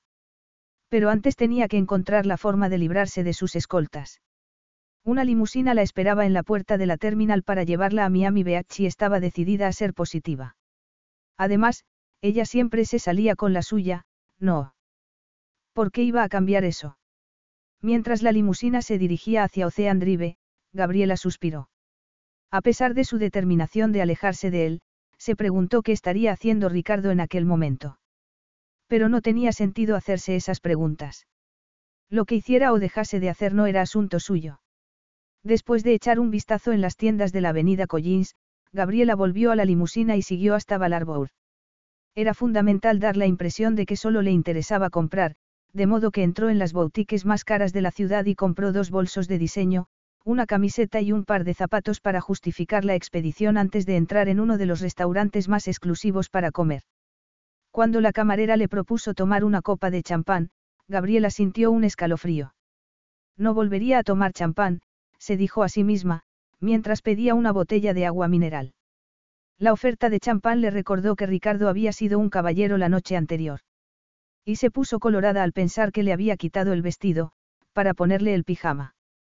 Pero apartó esa idea de su cabeza inmediatamente para inventar una razón por la que pudiera quedarse a dormir en Miami esa noche sin despertar sospechas. Tenía que ser una razón que a sus guardaespaldas les pareciese aceptable. Después de darle muchas vueltas a la cabeza, Gabriela decidió decir que estaba demasiado cansada como para viajar y que se quedaría a dormir en el Ritz-Carlton, en Coconut Grove. Además, les diría que podían tomarse la noche libre ya que ella estaría en la habitación, a salvo. Aunque lo que iba a hacer era reservar un billete con destino a Río de Janeiro en el primer avión. Solo esperaba que, de verdad, se tomaran la noche libre. Lo cual no era fácil porque no se despegaban de su lado. Cuando llegó a Maldoravia ya estaba claro que la causa de la explosión había sido un cortocircuito en una central eléctrica cercana al mercado. Ricardo se alegraba inmensamente de que no hubiera sido un ataque terrorista, pero eso no alteró la dimensión de la tragedia, que hubiera siete personas muertas y tres heridas era terrible. Había visitado a las familias de los fallecidos y a los heridos en el hospital y solo después de eso tuvo tiempo para pensar en su esposa. Cuando llegó al palacio, llamó a Alfredo y este le dijo que la princesa se había ido a Miami de compras. Ricardo arrugó el ceño. Quizá estaba aburrida, pensó. En realidad, no había mucho que hacer en la isla además de tomar el sol y nadar. Le parecía bien que se distrajera yendo de compras. Pero cuando intentó hablar con ella por el móvil, descubrió que lo tenía desconectado. A la mañana siguiente, cuando Alfredo llamó para decir que Gabriela se había quedado a pasar la noche en Miami y volvería a la isla por la tarde, Ricardo empezó a sospechar que pasaba algo. Pero no podía marcharse de Maldoravia todavía. Había estado trabajando toda la noche y por la tarde tenía que acudir al funeral oficial por las víctimas. No tenía tiempo para preocuparse por Gabriela, pero algo lo turbaba y no sabía qué era. Al final del día, después de los funerales y la rueda de prensa, recibió la noticia de que Gabriela había desaparecido. La suite del hotel en la que se alojaba estaba vacía y su equipaje había desaparecido. Santo cielo. Lo primero que debía averiguar era dónde estaba. ¿Seguiría en Estados Unidos o se habría marchado a algún otro país? ¿Dónde podía buscar a su mujer? Y esos incompetentes guardaespaldas, porque no habían hecho su trabajo. Pero si la habían dejado en la suite por la noche, era lógico que no la hubieran visto salir. No tenía duda de que Gabriela habría encontrado alguna forma creativa de escapar del hotel. Además, los escoltas estaban para protegerla, no para espiarla. Pero estaba furioso. No se daba cuenta de que el juego había terminado, que ahora era su esposa. Además del escándalo que podía organizarse, estaba preocupado por ella, por si le había pasado algo. Si era así, se consideraría responsable. Al fin y al cabo, Gonzalo Guimaraes le había encomendado que cuidase de ella. Gabriela se sintió un poco mejor al ver el corcovado, el famoso pan de azúcar, y, al fondo, Río de Janeiro al amanecer. Mientras el avión se preparaba para aterrizar, dejó escapar un suspiro de alivio. Estaba de vuelta en casa, donde podría controlar su vida. Pronto el episodio de su boda con Ricardo no sería más que una pesadilla. Bueno, no era una pesadilla del todo, tuvo que reconocer. Había habido momentos, interesantes. Momentos que le costaría olvidar. Pero eso era algo en lo que no quería pensar. Cuando bajó del avión sintió la familiar bofetada de calor con la que Brasil recibía a todos los turistas. Había acordado con la agencia de viajes, a la que había dado un nombre falso, por supuesto, que le enviaran un coche al aeropuerto y ya se sentía feliz sabiendo que estaba en su propio territorio, oyendo hablar en portugués. Por fin estaba en casa. Pero en lugar de sentirse libre como había esperado, se sentía rara, como si le faltara algo. Pero ese era un pensamiento que debía desechar. En cuanto llegó al Copacabana Palace, llamó a Andrade, el abogado de su padre y ejecutor del fideicomiso y le pidió que le enviase el avión privado para ir a la finca. Unas horas después, estaba sobrevolando la selva amazónica en dirección a su casa, al norte del país. Tendría una reunión con Andrade al día siguiente. Gabriela aún no había pensado cómo iba a explicarle a Ricardo la situación. O quizá no lo haría, pensó, tomando un refresco. Quizá no tendría por qué darle ninguna explicación. Al fin y al cabo, estaba claro que no quería saber nada de él. Y después de aquella huida, seguramente Ricardo estaría encantado de librarse de ella. En lugar de hacerla feliz, ese pensamiento la entristeció. Por supuesto, sería un escándalo internacional y no quería que él lo pasara mal después de cómo se había portado, pero... Pero debía justificar su comportamiento. No podía evitarlo, aquel había sido un matrimonio de conveniencia, para Ricardo tanto como para ella. Daños colaterales, eso era lo que debía pensar. Después de todo, no estaría casada si él no hubiera insistido. Y casarse de ese modo era una costumbre medieval, algo completamente absurdo. Pero aunque intentó leer una revista, le resultaba imposible concentrarse. La imagen de Ricardo, sus ojos oscuros y enigmáticos aparecían en cada página. Santo cielo, murmuró, tirando la revista sobre el asiento. Por fin se había librado de él. Eso era lo que quería, no. Entonces, ¿por qué en lugar de sentirse feliz se sentía sola, desangelada? No tenía sentido. Era completamente ridículo. Exclamó Maisaura, la antigua niñera de Gabriela, en jarras, cuando le dijo que había escapado de Maldoravia. Le he dejado. No quiero estar casada con él. No quiero casarme con nadie. Fue una locura que mi padre incluyera esa cláusula en su testamento. No era justo ni para Ricardo ni para mí, explicó Gabriela, sacando una blusa de la maleta. Hay que planchar esto. No cambies de tema, niña. No estoy cambiando de tema. Pero es que esta blusa. Ay, ojalá fueras pequeña otra vez. Si lo fueras, te daría unos buenos azotes. ¿Por qué? No puedes dejar a tu marido así, sin dar explicaciones. Tienes que volver ahora mismo. No, me niego, insistió Gabriela. Las dos mujeres se miraron a los ojos, retándose, como habían hecho tantas veces en, la vida. Isaura, pequeña, gordita y de piel oscura, era la única persona a la que Gabriela Guimaraes había obedecido en toda su vida. Pero en aquel caso no pensaba hacerlo. Me niego a vivir con él. No pienso volver a ese ridículo principado con su protocolo y sus tonterías. Pero sí apenas me dirigía la palabra cuando estábamos allí. Es estirado, insoportable, no pienso volver. Gabriela, eres demasiado mayor para tener pataletas, la regañó Isaura. Ahora eres una mujer casada, no una niña. No creo que a tu marido le haga gracia que te hayas marchado de esa forma. Será una humillación para él. Es culpa suya, se defendió Gabriela. Y tuya, Mina querida. Sé que el testamento de tu padre es injusto, pero fuiste tú la que decidió casarse con él. Podrías haber dicho que no. ¿Cómo iba a hacerlo? Mi padre me ha dejado sin dinero. Millones de personas en el mundo viven sin dinero, buscándose la vida, replicó su niñera, enfadada. Pero yo no sé vivir sin dinero, Isaura. Y es totalmente injusto. Esta vez no pienso apoyarte. No esperes simpatía por mi parte. Y después de eso, salió de la habitación dando un portazo. ¿Cómo que se ha ido? exclamó la condesa, sentada en una regia silla de terciopelo. ¿Qué se ha ido? Repitió Ricardo. Ha desaparecido. Dijo que se iba de compras a Miami y les dio esquinazo a los guardaespaldas. ¿Y dónde está? preguntó Sara, tan horrorizada como la condesa. No estoy seguro, pero supongo que habrá vuelto a su casa, en Brasil. Después de todo, ¿dónde puede estar? En Londres, en París. Sé que Gabriela quería ser modelo, pero no creo que sea capaz de intentarlo ahora, toda la prensa se le echaría encima. Pobre niña, murmuró la condesa, sacudiendo la cabeza. Yo creo que los dos estáis en una situación muy incómoda. Yo lo único que quiero es evitar un escándalo, suspiró Ricardo. Pero Gabriela no ha hecho más que crear problemas. Ella. Ella no es culpable de ese absurdo testamento que la deja sin patrimonio, replicó su tía. Y yo tampoco, suspiró Ricardo. Pero tengo que encontrarla antes de que lo hagan los periodistas. ¿Eso es todo lo que te preocupa? No, claro que no. Me preocupa ella, pero no pienso dejar que me ponga en ridículo.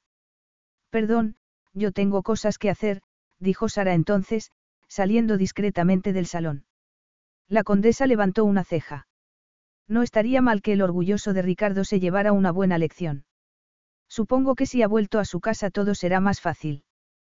Si no es más que un problema para ti, ya te has librado de ella. ¿Qué? Acabas de decir que Gabriela ha sido un problema desde que la conociste. Sí, claro, pero ahora es mi mujer y no pienso dejar que me ponga en ridículo delante de todo el mundo. ¿Qué crees que diría la prensa? Ah, ya veo. Lo único que te importa son las apariencias. Sí, tía, las apariencias. Para el regente de un principado, las apariencias son muy importantes, dijo él, exasperado. Yo creo que Gabriela tiene razón. Deberíais anular el matrimonio. ¿Qué has dicho? Lo que oyes. Que tú digas eso, tía Elisabetta, francamente, me dejas atónito. Estoy intentando ser razonable. Después de todo, no estáis enamorados y no será más que un pequeño escándalo que se olvidará en cuanto surja otro. Yo no puedo permitirme un escándalo de ese tipo. Entonces, ¿qué piensas hacer? Ir a buscarla. Claro que sí. Sigue siendo mi mujer, de modo que tendrá que volver aquí y comportarse como le corresponde.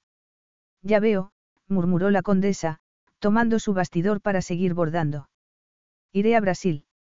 Al menos, así nos verán juntos, dijo Ricardo entonces, pensativo. Quizá no deberíamos haber hecho caso de los deseos de Gonzalo. Pero yo no podía hacer nada. En el testamento dejaba claro que ella perdería todo su patrimonio de no casarse conmigo. En ese momento su secretario apareció en la puerta. Los miembros del gabinete le esperan, Alteza. Sí, ya voy. Con una sonrisa de autómata, Ricardo se despidió de su tía y salió del salón. Me temo que lo que pides es imposible, estaba diciendo Andrade, el abogado. ¿Por qué? exclamó Gabriela. Yo solo quiero divorciarme. Querida, desde que te casaste con el príncipe te convertiste en ciudadana de Maldoravia. Ahora debes someterte a las leyes de ese país, no a las leyes de Brasil. Me he tomado la libertad de estudiar el tema y para que un tribunal de Maldoravia concediera el divorcio tendrías que demostrar que habéis vivido juntos durante al menos seis meses, dijo Andrade, leyendo unos papeles. Además, deberíais acudir a un consejero matrimonial. ¿Qué? Después de dos años de separación. Dos años. Si después de dos años de separación, siguió Andrade, los dos seguís aduciendo diferencias irreconciliables podrás presentar una demanda de divorcio. Pero incluso así no es seguro que lo consigas. La constitución de Maldoravia es muy antigua y las leyes sobre el divorcio muy estrictas. Lo dirás de broma. Me temo que no, Gabriela. Pero esto es horrible.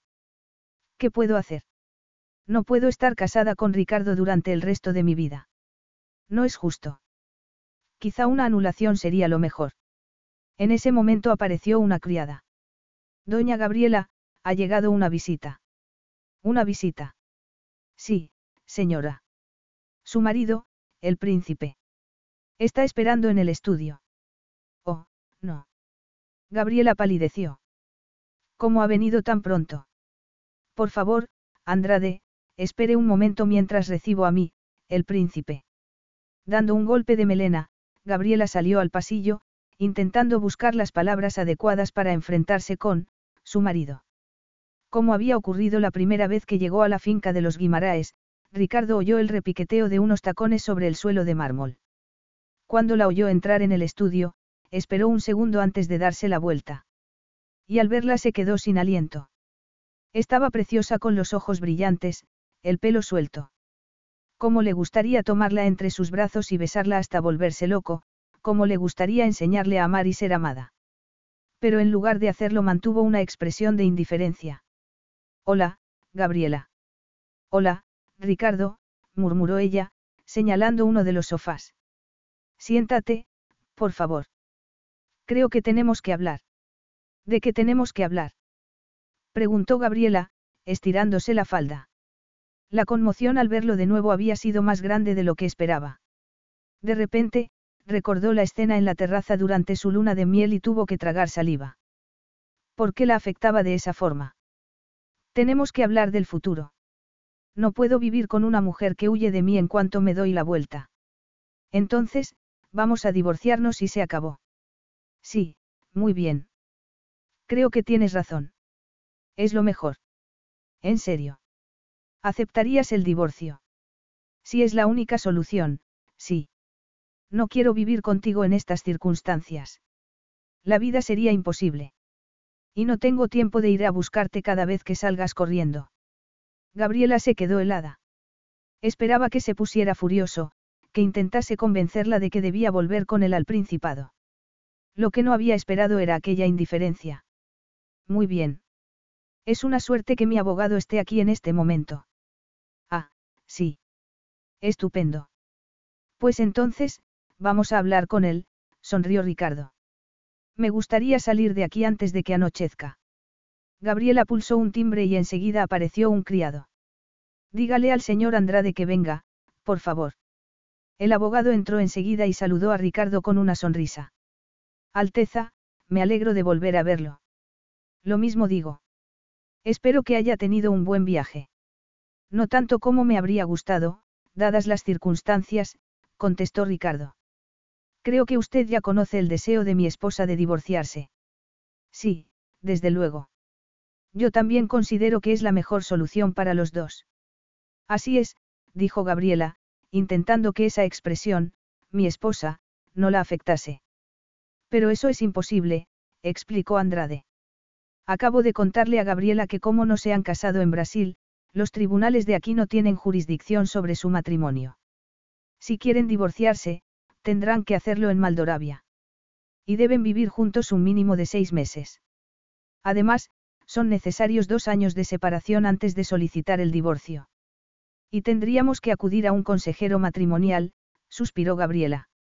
Ya veo, murmuró Ricardo.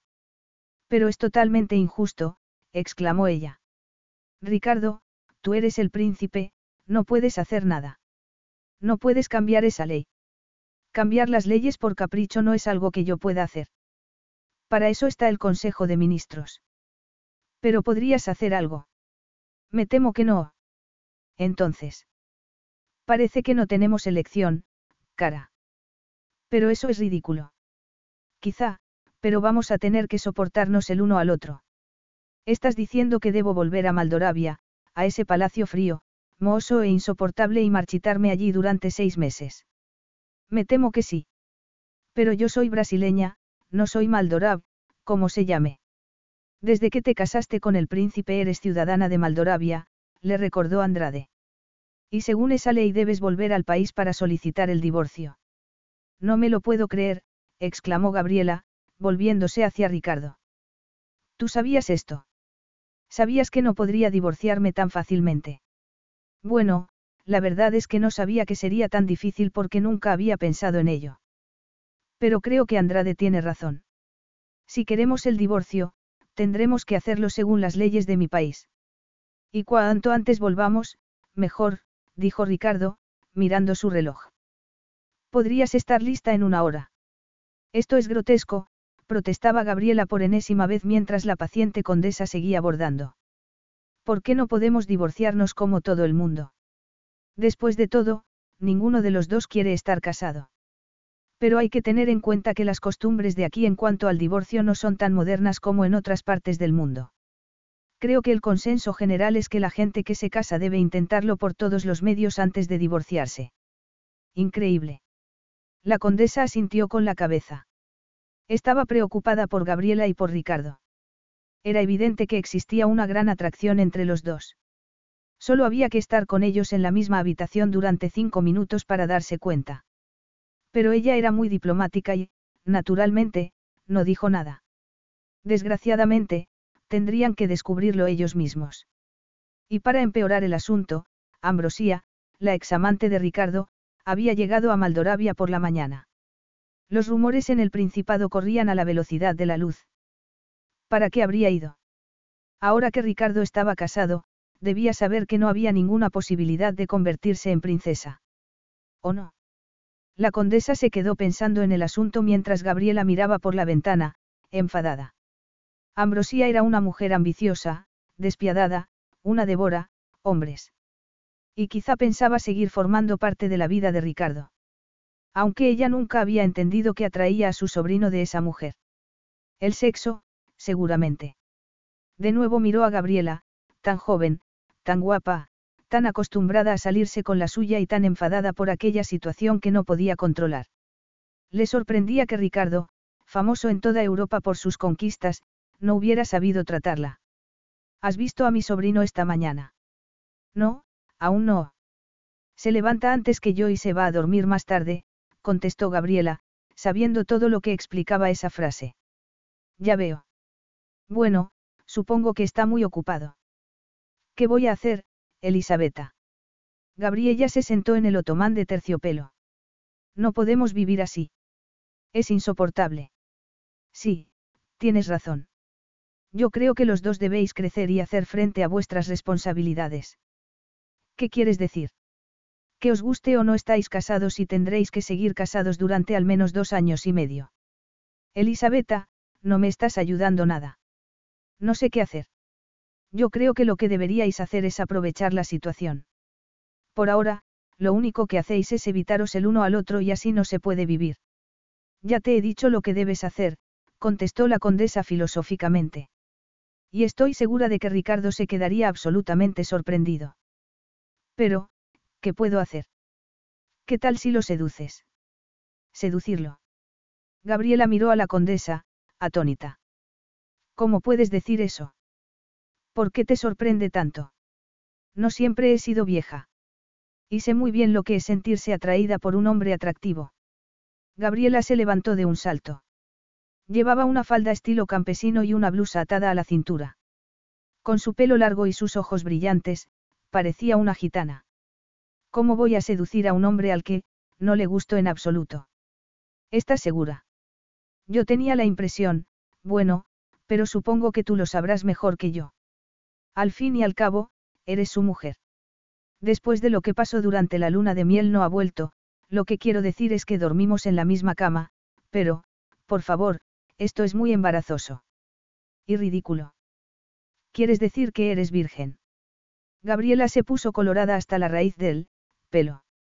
Sí. Ya. Capítulo 6. Ricardo, cariño. La ronca voz femenina en la terraza del club náutico era indiscutiblemente la de Ambrosia que, con su corta falda de tenis, mostraba unas piernas preciosas. El largo pelo rubio caía sobre sus hombros, completamente liso, a la moda.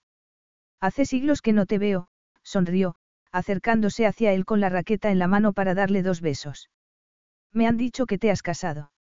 Ricardo respiró su perfume y experimentó un cierto anhelo, pero un anhelo pasajero. Lo había pasado bien con Ambrosia, aunque fuera una mujer de trato difícil. Y muy posesiva. Estás muy guapa. El tenis te sienta bien.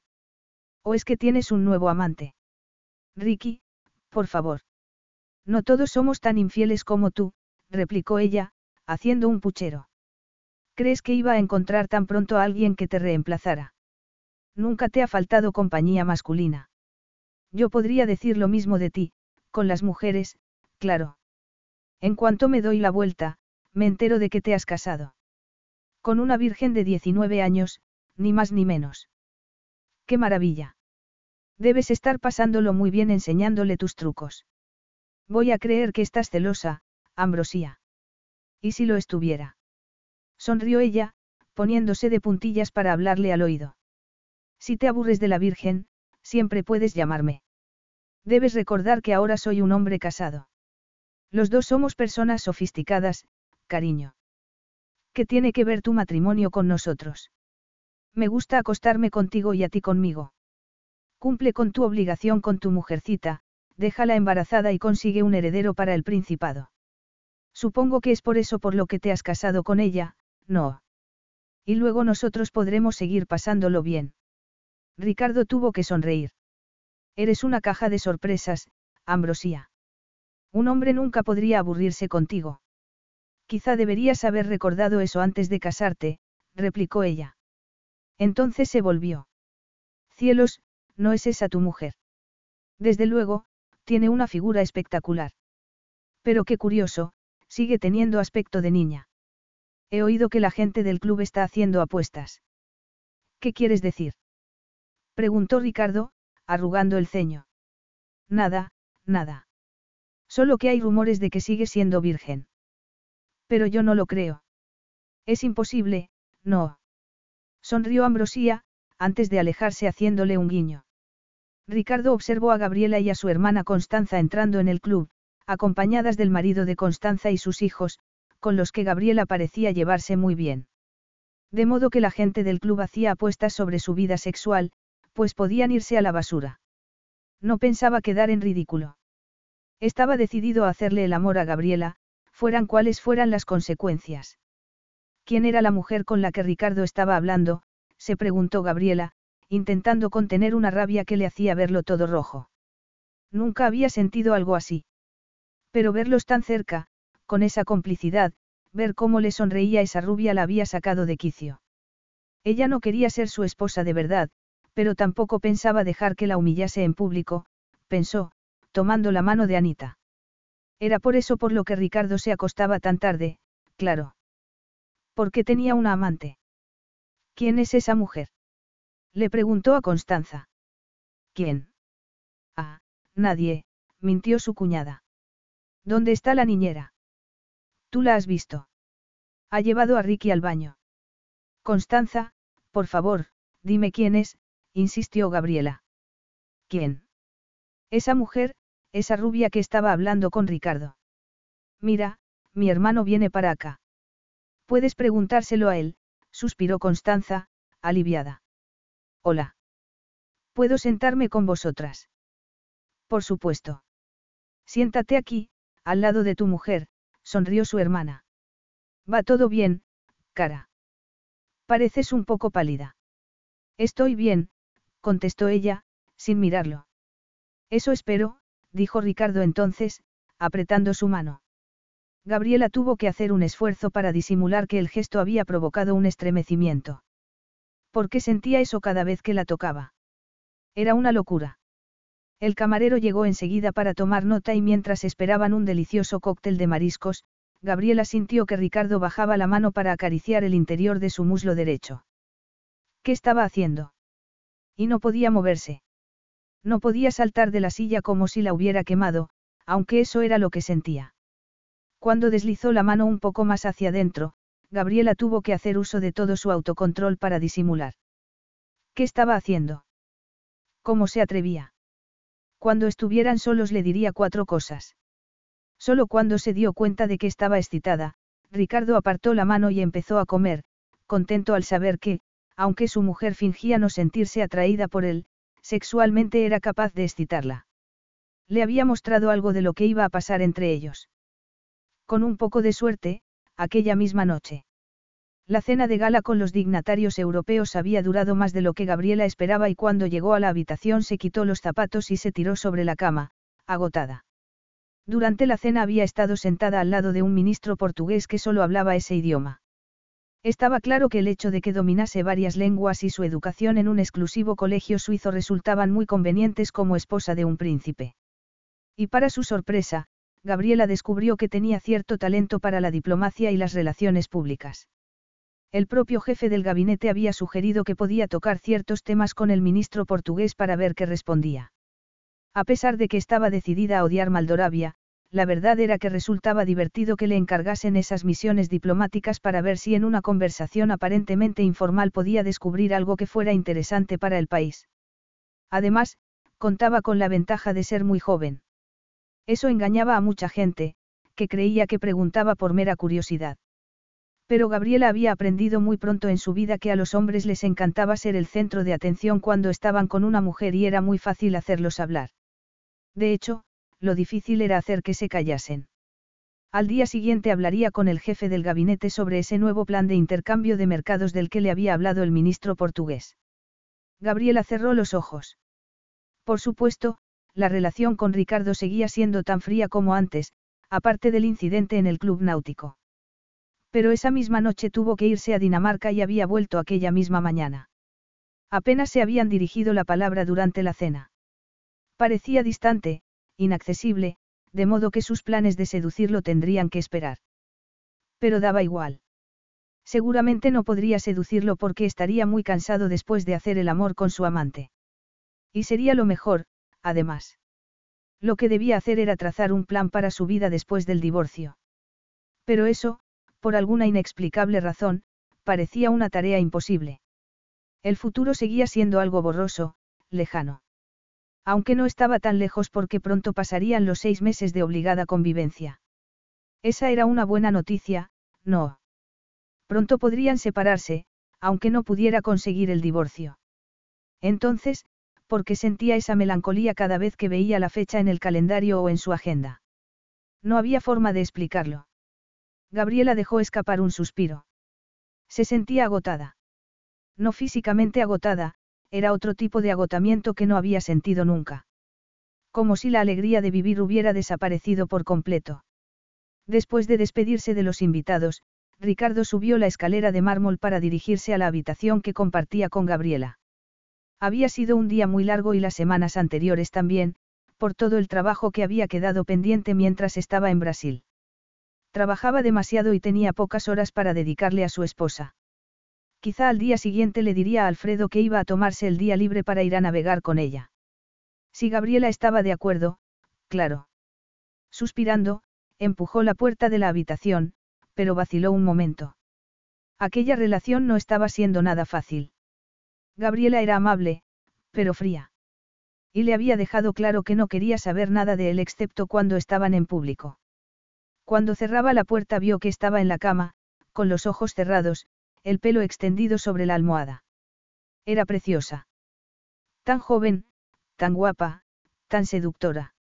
Ricardo se sentó en la cama y deslizó los dedos por su melena, ella abrió los ojos, sorprendida. Ricardo. Mi preciosa mujer. Mi preciosa, inalcanzable esposa. Y entonces, antes de que ella pudiera hacer nada, buscó sus labios, no tiernamente sino en un claro gesto de posesión. Los labios de Gabriela se abrieron contra su voluntad y, cuando él empezó a jugar con su lengua, sintió como un río de lava ardiente deslizándose hasta el centro de su ser. A pesar de su deseo de resistir, sus pechos se hinchaban. Aquello no podía estar pasando. No podía dejar que ocurriera. Pero cuando él la tomó por la cintura para colocarse encima no pudo hacer nada, no quiso hacer nada. Ricardo, no. No podemos. ¿Qué tenía aquel hombre que la hacía perder el sentido? se preguntó por enésima vez. ¿Por qué no podía rechazarlo con firmeza? Una mano se deslizó por el vestido de satén mientras con la otra bajaba la cremallera. Debería resistirse, dejarle claro que no pensaba hacer el amor con él, pero... Pero lo que ocurrió después fue que se encontró desnuda delante de él. Como había pasado, no tenía ni idea, solo que Ricardo estaba sobre ella, aún con el smoking, la corbata de lazo suelta sobre la camisa medio desabrochada, su expresión completamente diferente a la del hombre al que se había acostumbrado durante las últimas semanas. Eres tan preciosa, dijo con voz ronca, acariciando su cuello, sus pechos, deslizando la mano hasta sus muslos, metiéndola entre sus piernas. Un suspiro escapó de su garganta y Gabriela cerró los ojos. Quería resistirse, quería jugar, como estaba segura de que lo haría aquella mujer que había visto en el club náutico. Pero no podía hacerlo, no sabía cómo hacerlo. Solo sabía que en aquel momento no podía negarle nada. Después de unos minutos de expertas caricias, cuando sintió que estaba preparada, Ricardo se desnudó. Gabriela abrió los ojos. Una parte de ella deseaba convertirse en una mujer, su mujer. La sorpresa de esa revelación llegó mientras lo veía quitarse el smoking. Aquel hombre, al que tenía muchas razones para detestar, que la trataba con fría indiferencia, era el hombre con el que quería hacer el amor. Era ilógico. Sentir aquella tórrida atracción por él iba contra todo lo que Gabriela había aprendido en su vida. Pero no podía parar. Sabía que Ricardo pararía de inmediato si ella se lo pedía, pero no iba a hacerlo. Porque lo deseaba, lo deseaba más que nada en el mundo. Después de hacerlo, sería mucho más difícil escapar de él. Aunque Ricardo no había dado señal alguna de querer retenerla. Todos esos pensamientos se agolpaban en su cabeza mientras Ricardo se tumbaba a su lado en la cama y la tomaba entre sus brazos. ¿Cómo le gustaría sentirse menos confusa, saber lo que quería de verdad? Gabriela, mi Gabriela, dijo él entonces, con un tono de voz que no había oído antes. Puede que no quiera ser mi esposa, pero yo te enseñaré a ser una mujer. Con el pulgar rozaba uno de sus pezones mientras la otra se perdía hacia abajo. Gabriela no podía, no quería hacer nada.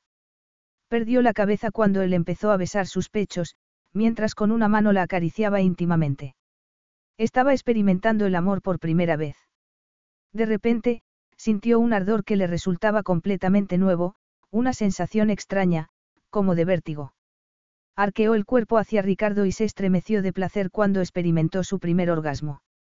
Ricardo sonrió mientras ella buscaba aire entre sus brazos, satisfecho de que, pasara lo que pasara después de aquello, él, su marido, había sido el primero en compartir esa experiencia con ella. Luego, despacio, se colocó sobre Gabriela y la miró a los ojos. Y fue entonces cuando supo que no podría dejarla escapar. Aquella mujer que había aparecido de una forma tan inesperada se había convertido en parte de su vida. Y ahora estaba a punto de poseerla. Intentaré no hacerte daño, le prometió. Aquella dulce y entregada criatura era muy diferente a la Gabriela con la que se encontraba cada día, la Gabriela fría, orgullosa. Aquella era la vibrante y sensible mujer que había sabido que existía bajo esa fachada de elegante frialdad desde el principio. Sujetándola entre sus brazos, la penetró con un rápido movimiento, ella emitió un suave gemido de dolor y Ricardo la sujetó con fuerza, besándola en el pelo, en los ojos, en los labios, mientras empujaba para perderse dentro de ella, incapaz de contenerse. Pronto se dio cuenta de que el dolor había pasado, reemplazado por un placer completamente nuevo para Gabriela. Sintió que se relajaba, que se movía al mismo ritmo que él, como si llevaran años haciendo el amor. Ahora estaban los dos en la cresta de la ola, intentando llegar a la playa al mismo tiempo. Cuando no podía soportarlo más, sintió que se arqueaba hacia él y la oyó gemir ahogadamente. Solo entonces se dejó ir y los dos cayeron en un precipicio de intenso placer. Capítulo 7. Esa noche durmieron desnudos, abrazados. Y cuando despertaron por la mañana, sonrieron, medio dormidos, mirándose a los ojos. Buenos días, cara mía, dijo Ricardo, apretándola contra su pecho. Buenos días, murmuró Gabriela, apoyando la cabeza en su pecho. Era la primera vez que despertaba entre los brazos de un hombre. Y le gustaba. De hecho, desearía no moverse nunca de allí. Tengo una idea, dijo Ricardo. ¿Por qué no nos tomamos el día libre y nos vamos a navegar? Pero le dije a la condesa que iría con ella a visitar el orfanato, protestó Gabriela. Pero muy débilmente. Ricardo levantó su barbilla con un dedo para besarla en los labios. Mi preciosa Gabriela. No te preocupes, cambiaremos la agenda de mi tía y no habrá ningún problema. Voy a llamar a Alfredo para decirle que se encargue de todo. Y luego a desayunar, estoy muerto de hambre. Gabriela se levantó también, emocionada cuando Ricardo tiró de ella para meterla en la ducha. Riendo y besándose, se frotaron el uno al otro con la esponja antes de secarse con toallas en las que estaba bordado el escudo de la Casa Real de Maldoravia. Ricardo se ató una a la cintura mientras ella se envolvía en un albornoz para desayunar en la terraza. Qué bien se está aquí. Hace un día precioso.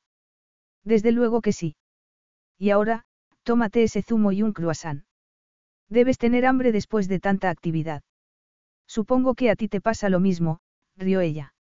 He pedido el yate para las once, así que tenemos una hora y media. Pero me temo que tendré que bajar un momento al despacho antes de irnos. No te preocupes, ya estoy acostumbrada. Además, está claro que no eres un parásito, sino un hombre muy trabajador. Eso es lo que pensabas que era, un parásito. Rió él, mientras ponía mantequilla en su croissant. Gabriela se encogió de hombros. Tenía la boca llena y no podía contestar. En ese momento sonó el teléfono y Ricardo contestó. No, Alfredo, hoy no. Gabriela sonrió cuando sus ojos se encontraron. Ricardo levantó los ojos al cielo mientras escuchaba a su secretario recitando una larga lista de obligaciones, pero se mantuvo firme. No, ya me encargaré de todo eso mañana. Hoy voy a pasar el día con mi esposa y no estaré disponible a menos que haya un golpe de estado. Ambrosia paseaba por la terraza de la hermosa villa que había recibido como parte del acuerdo económico después de su segundo divorcio. Llevaba un kimono de seda largo y tenía un vaso de zumo de naranja en la mano, de uñas perfectas. Miraba hacia el puerto con el ceño fruncido. El yate de la Casa Real estaba siendo supervisado por el equipo de seguridad en ese momento. Las cosas no estaban saliendo como ella había esperado. Desde el principio de su relación con Ricardo supo que casarse con él sería imposible ya que era una mujer divorciada. Además, ella no tenía deseo alguno de ser madre. Lo último que deseaba era un montón de mocosos a su alrededor que, además, le habrían destrozado la figura que tanto dinero le costaba mantener. Pero aquella boda tan repentina la había pillado por sorpresa. Y Ambrosia no estaba acostumbrada a eso. Había visto a la esposa de Ricardo por primera vez en el club náutico y, aunque había visto fotografías de la joven, debía reconocer que no le hacían justicia. Era una belleza. Y parecía muy segura de sí misma para ser solo una cría. Estaba convencida de que Ricardo se cansaría de una chica tan joven una vez que quedase embarazada, que volvería con ella, pero no había vuelto a llamarla. Ni siquiera le devolvía los mensajes y a medida que pasaban los días empezaba a preocuparse seriamente. Aquello no podía ser. O cortaba con Ricardo definitivamente y buscaba otro amante o le dejaba las cosas claras. Mientras terminaba su zumo de naranja, observó la mimosa de la terraza. El jardinero no estaba haciendo bien su trabajo y tendría que quejarse al ama de llaves. Pero en aquel momento lo importante era saber dónde iba el yate real y con quién pensaba navegar Ricardo. De modo que entró en el salón y descolgó el teléfono. Tenía muchos contactos en Maldoravia, sobre todo entre el personal de palacio, gente que le debía algún favor. Y había llegado el momento de pagar. Hola. Giancarlo. ¿Cómo estás, cariño? Ambrosia, cielo, le contestó una voz masculina de timbre bastante agudo. Hace siglos que no pasas por aquí para arreglarte el pelo. Pero es comprensible. Ah, sí. Claro, supongo que ahora le arreglas el pelo a ya sabes quién. Pues sí, cariño, así es. Tiene un pelo divino, además. Sí, claro, divino. ¿Te importaría decirme si el príncipe piensa salir a navegar esta mañana? Acabo de ver a los de seguridad revisando el yate. Eso parece. El príncipe y la princesa, por supuesto, contestó el peluquero, bajando la voz. He oído que han desayunado en la terraza de su habitación y que estaban muy cariñosos. No me digas. El secretario ha pedido el yate para las once. Por lo visto van a pasar una velada romántica, rió el peluquero. Gracias por la información, cariño, dijo Ambrosía. De nada. A ver cuándo vienes por aquí. Pronto. Necesito arreglarme las uñas. Por supuesto, Bella. Y ya sabes que si necesitas saber algo solo tienes que llamar. Claro que lo sé, imbécil, exclamó Ambrosia después de colgar. A las once. De modo que solo tenía una hora para inventar una estratagema. Pero ella era una maestra en eso y aquella era una oportunidad que no podía perder. Pondría a Ricardo contra la pared, le gustase o no. Y a esa mosquita muerta de su mujer también. Gabriela se puso el bikini, una camiseta rosa con pantaloncito a juego y bailarinas del mismo color y bajó la escalera de mármol con una bolsa de playa al hombro. Se sentía feliz por primera vez desde que llegó a Maldoravia. Todo le parecía diferente aquella mañana, más alegre, más luminoso. Cuando llegó a los aposentos de la condesa, asomó la cabeza para ver si estaba allí. Buenos días, Elisabetta. Hola, querida. Estás muy guapa esta mañana. Siento haber tenido que cancelar la visita al orfanato. Ricardo y yo vamos a tomarnos el día libre. Ah, sí. Vamos a navegar los dos solos. Qué bien, sonrió la condesa, colocándose las gafas doradas sobre el puente de la nariz. Por fin empezaban a comunicarse, pensó. Eso esperaba, no solo porque le gustase mucho Gabriela, sino porque estaba segura de que Ricardo no podría haber encontrado una esposa mejor. Aunque seguía pensando que era demasiado joven. Bueno, tengo que irme. Solo he venido para darte los buenos días. Que lo paséis bien, querida. Ricardo apareció enseguida, con unos vaqueros blancos, un polo azul claro y un jersey sobre los hombros. Nos vamos. Gabriela no podía dejar de sonreír mientras se dirigían al puerto. Ricardo había decidido ir sin guardaespaldas ese día, algo que hacía a menudo para horror de su equipo de seguridad. Le gustaba tanto sentir el viento en la cara, ver a la gente haciendo sus cosas diarias, a los niños con sus madres mientras iban al colegio. Enseguida llegaron al puerto, donde el yate ya estaba preparado. Creo que tenemos tiempo para tomar un café, dijo Ricardo. Son las once menos diez. Muy bien, asintió Gabriela, contenta. No dejaba de pensar en la noche que habían pasado juntos, en lo que Ricardo le había hecho sentir. Cuando se sentaron en la terraza del club, tuvo que hacer un esfuerzo para no echarle los brazos al cuello. Vaya, vaya. ¡Qué sorpresa! De repente, una sombra se extendió sobre la mesa y Gabriela levantó la mirada. Inmediatamente reconoció a la mujer a la que había visto en el club unas semanas antes. Vio cómo miraba a Ricardo y sintió un escalofrío. Hola, Ambrosía, la saludó él. Te presento a mi esposa, Gabriela. Ambrosía de la Fuente es una vieja amiga. Encantada de conocerte, dijo ella, mirándola de arriba abajo. Lo mismo digo, Gabriela apretó su mano y sintió algo raro, como si hubiera tocado una serpiente. ¿Quieres tomar un café con nosotros? preguntó Ricardo. Por supuesto, Ambrosia aceptó la invitación. Era una mujer muy sexy y hacía que Gabriela se sintiera demasiado joven, inexperta, algo que no había sentido nunca. Normalmente era una chica muy segura de sí misma, pero aquella mujer la hacía sentir incómoda. ¿Vives en Maldoravia? Preguntó educadamente. No me traigas azúcar, ¿eh, Pepe? Ya sabes que prefiero sacarina, le dijo Ambrosia al camarero, ignorando olímpicamente la pregunta. Perdona, decías algo. Quería saber si vives aquí todo el año. Antes sí, contestó ella, mirando descaradamente a Ricardo. Que siga viviendo en Maldoravia o no depende de una serie de factores. Ah, ya. En ese momento un grupo de jóvenes de aspecto adinerado entraba en el club. Hola, Ricky. Ambrosia, cariño, hace un siglo que no te vemos. Exclamó una de las chicas, besando a ambos en la mejilla. Qué alegría veros. Por alguna razón, a Gabriela le pareció que el saludo era falso, impostado. Incluso su presencia allí parecía, ensayada. Y a pesar de que Ricardo le presentó a todo el mundo, lo único que podía hacer era mirar de unos a otros mientras los oía charlar como viejos amigos sobre gente a la que ella no conocía, anécdotas que no había vivido, se sentía completamente fuera de lugar. Era como si no estuviera allí.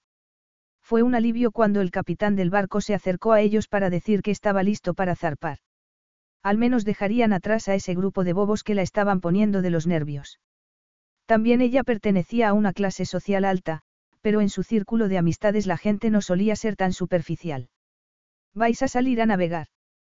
Preguntó uno de los chicos, Peter. Pues sí. Hoy me he tomado el día libre, contestó Ricardo. No pensaréis ir solos, ¿verdad? Qué aburrimiento.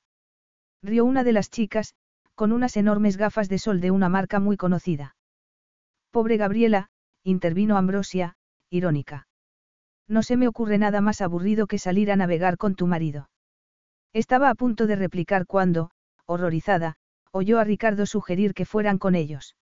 Y, por supuesto, todos aceptaron encantados. Gabriela tuvo que morderse los labios para no llorar. Era injusto. El único día que podían estar solos y aquel grupo de idiotas tenía que estropeárselo. Y todo por culpa de aquella horrible mujer a la que detestaba. Ella y sus absurdos amigos que solo hablaban de tonterías. Y odiaba a Ricardo por no haber dicho que no, por no haber preservado lo que de verdad era importante. Dos horas después, el Bloomer se acercaba a un pueblo amurallado llamado Trabania. Era un sitio precioso del que Gabriela había oído hablar, pero que no había visitado todavía. Era una joya histórica, según las guías de viaje, un sitio en el que vivieron los romanos, los turcos, los fenicios, un crisol de culturas. ¿Cómo le habría gustado ir a ese sitio con Ricardo? Pero no podía ser. Había al menos diez personas a bordo. Mientras el barco atracaba en el muelle y los camareros ponían la mesa para el almuerzo, Gabriela intentó poner buena cara, charlando amigablemente con todo el mundo, aunque desearía que estuvieran a mil kilómetros de allí. Lo peor era ver a su marido hablando con Ambrosía. Estaban apartados y parecían tener una conversación muy seria. Estaba segura de que ella lo había planeado todo. La razón le aseguraba que era imposible, que tenía que ser una casualidad, pero, el instinto le decía que aquello había sido una trampa cuidadosamente preparada. Gabriela apretó los labios. Debía saber la verdad, debía saber qué relación tenía Ricardo con Ambrosia de la Fuente. Y las únicas personas que podían contárselo eran Elisabetta y Constanza. Ella no tenía amigos en Maldoravia y no podía preguntarle al barón de Lancourt. Suspirando, se apoyó en la barandilla del barco para mirar el horizonte. ¿En qué piensas? Ah, hola, Peter, saludó a un guapo joven inglés, uno de los pocos nombres que recordaba. En nada. Solo estaba mirando el mar, es precioso. Seguro que solo estabas pensando en eso. Claro. ¿Por qué lo dices? Porque supongo que convertirte en princesa de repente y tener que llevar una vida tan diferente a la que llevabas antes no puede ser fácil. Sí, bueno, no lo es. Pero una se acostumbra. En solo dos meses. Además, tu marido está trabajando todo el tiempo. Gabriela se puso tensa. Mi marido hace lo que puede por ayudarme. Eso es muy leal por tu parte. Aunque él no lo merezca, dijo Peter en voz baja, mirando descaradamente hacia la zona de cubierta en la que estaban Ricardo y Ambrosía. Gabriela siguió la dirección de su mirada y tuvo que morderse los labios. No podía preguntarle a Peter qué relación había entre Ambrosia y su marido, o sí. Seguramente todos se estarían riendo de ella, de modo que no tenía nada que perder. Ambrosia es la amante de Ricardo, ¿verdad? Preguntó, como si fuera algo sin importancia. Peter vaciló. Él no era una mala persona y no sabía hasta dónde quería llegar Ambrosía. Pero en cuanto vio lo que estaba pasando, se puso del lado de Gabriela. Sé que debo parecer una idiota, así que hazme un favor. Se acuesta con ella, ¿verdad? Lo hacía. Ahora no sé, creo que desde que se casó contigo no han vuelto a verse, le confesó Peter, nervioso. Pero me temo que Ambrosia ha preparado este encuentro para intentar recuperarlo. Ya me lo imaginaba. Y parece que lo está haciendo bien, no. No creo que debas preocuparte por eso. Ambrosia es historia y lo sabe. Ricardo no es tonto y tú eres una joya, sonrió el joven. Ja. No, en serio. Mira, sé que esto no es justo para ti. Justo. Claro que no es justo. Yo no conozco a nadie aquí y... No te preocupes, hablaré con Ambrosía. No, por favor. No hagas nada. Esto es problema mío, no tuyo. Oh, más bien, es problema de Ricardo. Si quiere seguir acostándose con ella, que lo haga. Me da igual. Luego se volvió y bajó corriendo al camarote para intentar tranquilizarse. Debería haber imaginado que lo de la noche anterior había sido una ilusión, que Ricardo solo le había hecho el amor para dejar su sello, para demostrar que era su marido. Esperaba que el día pasara pronto y que volvieran al palacio lo antes posible. Al menos allí contaba con la intimidad de sus aposentos y no tenía que hacer el ridículo delante de nadie. Aunque no volvería a hacerlo. ¿Por qué Ricardo no volvería a tocarla? Nunca, jamás. Aunque le fuera la vida en ello. Capítulo 8. ¿Lo pasaste bien ayer? Preguntó la condesa, mientras iban en la limusina al orfanato al día siguiente. Estuvo bien, contestó Gabriela, sin mirarla.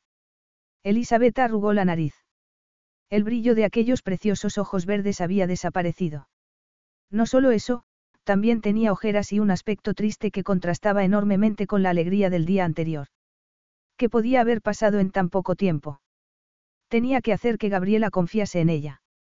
Porque estaba segura de que había ocurrido algo grave.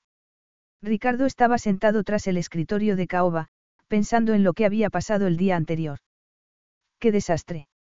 Debería haber imaginado que Ambrosía le tendería alguna trampa. Pero al menos le había dejado claro que su relación se había terminado para siempre. Debería haber hecho eso antes de casarse, pensó. Pero, ¿cómo iba a imaginar que hacer el amor con Gabriela sería una experiencia tan, tan mágica, tan hermosa? Aunque prefería no pensar en ello. Porque la mujer entregada, maravillosa y tierna había desaparecido. Cuando volvieron del paseo en barco, Gabriela se había convertido en otra persona. O, más bien, había vuelto a ser la niña caprichosa y malcriada de antes que contestaba mal y se apartaba cuando él quería acercarse. Ricardo estuvo a punto de contarle la verdad, pero decidió que sería mejor no hacerlo. Si Gabriela no sabía nada sobre su relación con Ambrosía no tenía sentido abrir la caja de Pandora. Yo quería estar a solas contigo, pero me ha sido imposible, se había disculpado en cuanto el grupo se despidió. Ya lo he visto, replicó ella, irónica. Pero la próxima vez, queda con ellos directamente. Yo prefiero no ir. Gabriela, no seas niña. Niña. Sí, claro, yo soy una niña que no se entera de nada. Pero tú, evidentemente, lo has pasado muy bien. ¿Qué quieres decir? Nada. No quiero decir nada. Además, no me apetece seguir hablando.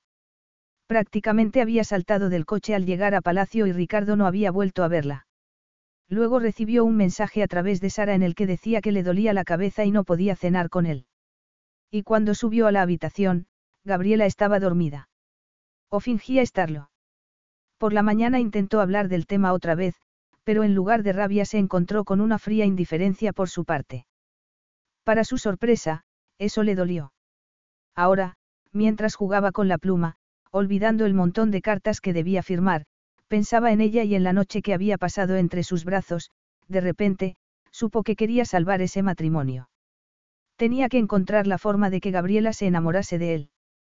Pero durante los días siguientes no encontró ninguna oportunidad.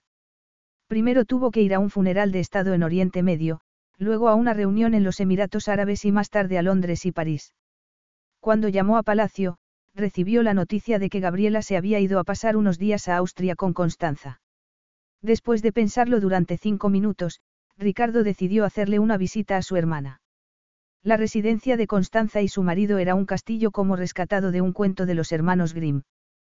Pero aunque el verano era una época deliciosa para estar allí y el lago rodeado de árboles era una preciosidad, Gabriela se sentía triste. Su única alegría era jugar con los niños. Y el afecto era recíproco. Ni Ricky ni Anita querían ir a ningún sitio sin ella. En aquel momento, sentada en una tumbona, los veía jugar en el agua con la niñera. Constanza se tumbó a su lado un minuto después, con una pamela para evitar que le diera el sol en la cara. Qué día más bonito, ¿verdad? Sí, precioso. Me alegra mucho que hayas venido a visitarnos. No sé si Ricardo querrá pasar por aquí. Lo dudo, la interrumpió Gabriela. Está demasiado ocupado. ¿Tú crees?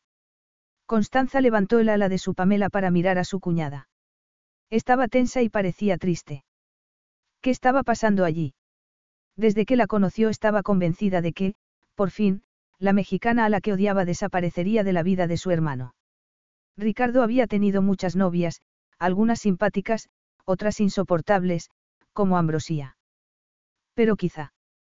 No parece que pases mucho tiempo con Ricardo, dijo entonces, tomando un trago de agua mineral. Es que siempre tiene cosas que hacer. Gabriela, no quiero meterme donde no me llaman, pero tengo la impresión de que las cosas no van bien entre vosotros. Sé que no tienes a nadie con quien hablar y te aseguro que puedes contarme cualquier cosa. Piensa en mí como en una hermana. Gabriela tuvo que hacer un esfuerzo para controlar las lágrimas. La verdad era que se sentía sola, que no tenía a nadie con quien desahogarse. Yo no, en fin. Quería terminar la frase, pero se puso a llorar y Constanza la abrazó. Pobrecita. ¿Qué te ha hecho el monstruo de mi hermano? Te aseguro que si te ha hecho algo lo lamentará. No es culpa suya, sollozó Gabriela. Solo nos casamos porque era lo que estipulaba el testamento de mi padre y nos hizo prometer, era injusto para los dos, pero si no me casaba con Ricardo perdería toda mi fortuna. En realidad, tu hermano me ha hecho un favor. No estamos enamorados, no hay nada entre nosotros y es normal que quiera seguir adelante con su vida. No me lo puedo creer. exclamó Constanza, desconcertada. Pero yo estoy segura de que a Ricardo le importas. Bueno, estoy más que segura. Solo hay que ver cómo te mira. ¿Tú crees? Pues claro que lo creo. Hubo un momento en el que yo también lo creí, pero... ¿Pero qué? Que entonces apareció Ambrosia. Ah, Ambrosia. Con un montón de amigos horribles. Pensé que Ricardo y yo íbamos a pasar el día solos, pero él prefería estar con ella. No pensarás dejar que se salga con la suya, no. ¿Qué quieres decir? Si mi hermano sigue con Ambrosia, aunque lo dudo, deberías hacerle ver que hay muchos otros hombres detrás de ti. Sí, ya, pero es que no es verdad, respondió Gabriela. Y aunque los hubiera, no me gustaría hacer eso. Al fin y al cabo, soy la princesa, no estaría bien. Sí, bueno, tampoco es que debas tener una aventura, solo un coqueteo para que Ricardo se ponga celoso. Eso le vendría bien, ¿no te parece? No lo sé. ¿Tú crees que podría funcionar? Estoy convencida. Pero yo no conozco a nadie en Maldoravia. Además, si coquetease con algún hombre resultaría muy vulgar y... Déjamelo a mí, la interrumpió Constanza. Yo lo organizaré todo. Pero... Confía en mí. Tú solo tendrás que estar guapísima, que lo eres, y mostrarte encantadora, que lo eres también, sonrió su cuñada. El viaje en helicóptero desde el aeropuerto de Múnich duró apenas 20 minutos y, mientras aterrizaba, Ricardo miró el lago, alegrándose de haber tomado esa decisión. Quizá allí Gabriela y él podrían empezar de nuevo. Desde luego, necesitaban hacer algo para salvar su matrimonio. Cuando el helicóptero aterrizó vio a su hermana saliendo a la puerta del castillo y saludándole con la mano. La había llamado para decirle a qué hora iba a llegar, y le pidió que no le dijera nada a Gabriela. Al ver que ella no parecía sorprendida, tuvo que sonreír. Constanza lo conocía muy bien. Los dos hermanos se abrazaron antes de entrar en la casa, Ricardo con una bolsa de viaje que dejó en el vestíbulo. ¿Cómo está Wilhelm? Bien. Volverá de Salzburgo mañana, creo. ¿Y cómo está Gabriela? Se ha ido a dar un paseo, contestó su hermana, con una sonrisa enigmática. ¿Por qué no vienes a la terraza a tomar un vaso de limonada? Hace un calor tremendo.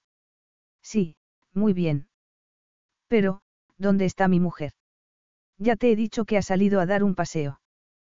¿Con quién? insistió Ricardo. Rudy Hofstedt ni Jamie Reid, Harper han venido a visitarnos. Ah, sí. ¿Cuánta gente? murmuró él, irritado. Y parece que Rudy se lleva muy bien con Gabriela. Han salido a dar una vuelta en su moto. ¿Con Rudy Hofstedt? Lo dirás de broma. No, ¿por qué? Rudy es muy amigo del hermano de Wilhelm, ya lo sabes. Además, yo creo que está bien que Gabriela se relacione con gente joven. Pasa demasiado tiempo sola, sonrió Constanza, mirando con el rabillo del ojo para ver cómo reaccionaba su hermano al saber que su mujer estaba dando una vuelta en moto con un famoso playboy. Ricardo no dijo nada, pero parecía contrariado. Muy contrariado. Lo he pasado muy bien, sonrió Gabriela, bajando de la Harley. Gracias, Rudy. Podemos volver a dar una vuelta mañana. Sus deseos son órdenes para mí, princesa, sonrió el joven conde. Por favor, no me llames así. Me hace sentir anciana. Muy bien, Gabriela. Es un nombre precioso, por cierto. Y te pega mucho. Mañana podríamos ir de merienda al campo, sugirió ella. Yo tengo una idea mejor. ¿Cuál? Conozco un sitio maravilloso para comer. Jamie, ¿te acuerdas de ese hostal tan antiguo que encontramos el año pasado en medio del bosque? Le gritó a su amigo, que acaba de detener otra Harley a su lado. Sí, claro que me acuerdo. ¿Te ha gustado el paseo en moto, Gabriela? Mucho, contestó ella. Pero no ha sido la primera vez. Mi padre también tenía una Harley y recorrimos parte de Brasil en ella. Ah, entonces eres una veterana. A lo mejor podríamos convencer a Constanza para que nos acompañe mañana, dijo Jamie. ¿Alguien me ayuda a quitarme estos guantes? Están muy apretados. Por supuesto. Jamie tiró de los guantes, pero lo hizo con tanta fuerza que Gabriela acabó cayendo sobre su pecho. Ay, perdona. No hay nada que perdonar, sonrió el joven. Al volverse, Gabriela se quedó helada. Porque en la puerta del castillo estaba Ricardo, observando la escena con cara de pocos amigos. Hola, Rudy. Hace tiempo que no nos veíamos. Hola, Jamie. ¿Cómo está tu padre? Bien, gracias. Los tres hombres se saludaron con cierta frialdad mientras Gabriela intentaba calmarse.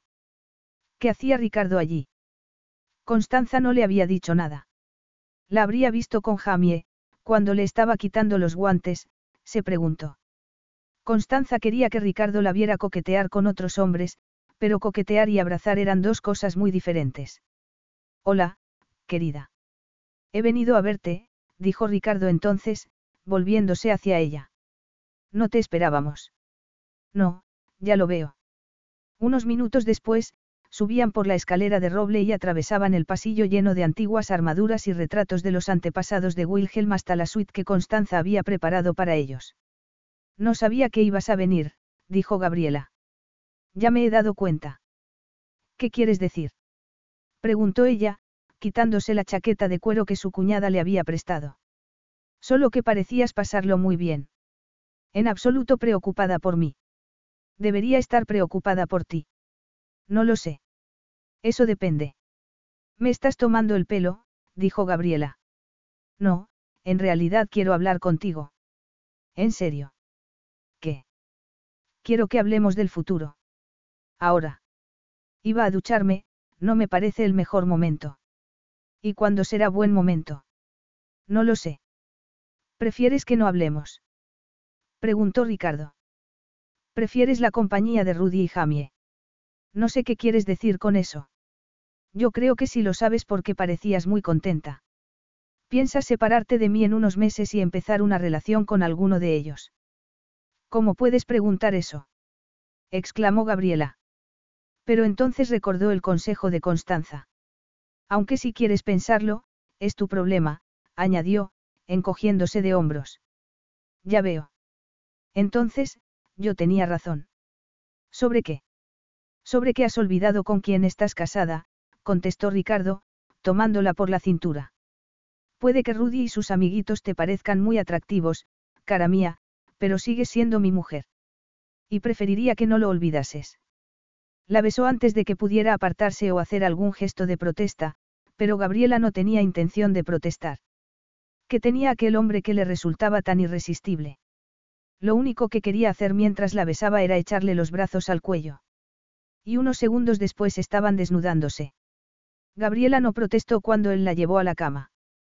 Ni protestó cuando Ricardo la colocó encima de él, apretando su abdomen contra el suyo para que sintiera el deseo que lo consumía.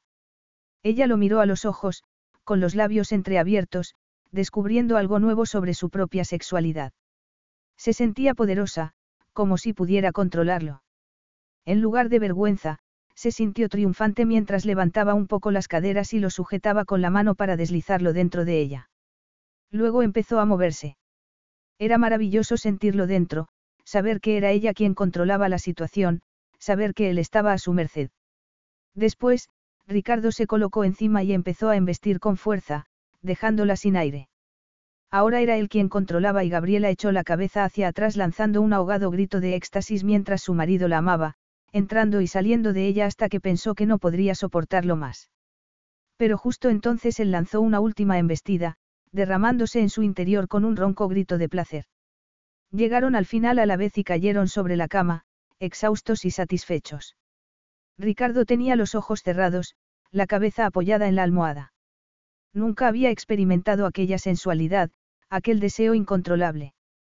Hacer el amor para él había sido casi un ejercicio hasta entonces, un pasatiempo para divertirse junto a mujeres expertas, mujeres que solo buscaban diversión y que sabían lo que le gustaba a un hombre. Mujeres como Ambrosía. Pero con Gabriela todo había cambiado. Al verla con Jamie sintió algo que no había sentido nunca, celos. Nunca había sentido celos de una mujer. Las chicas con las que salía solían hacer lo que él quería o fingían ser lo que él quería y cuando la aventura terminaba siempre era de una forma muy civilizada. Y seguían siendo amigos después. Pero aquello era diferente. Ricardo sabía que nunca podría ser solo amigo de Gabriela. Eso sería imposible.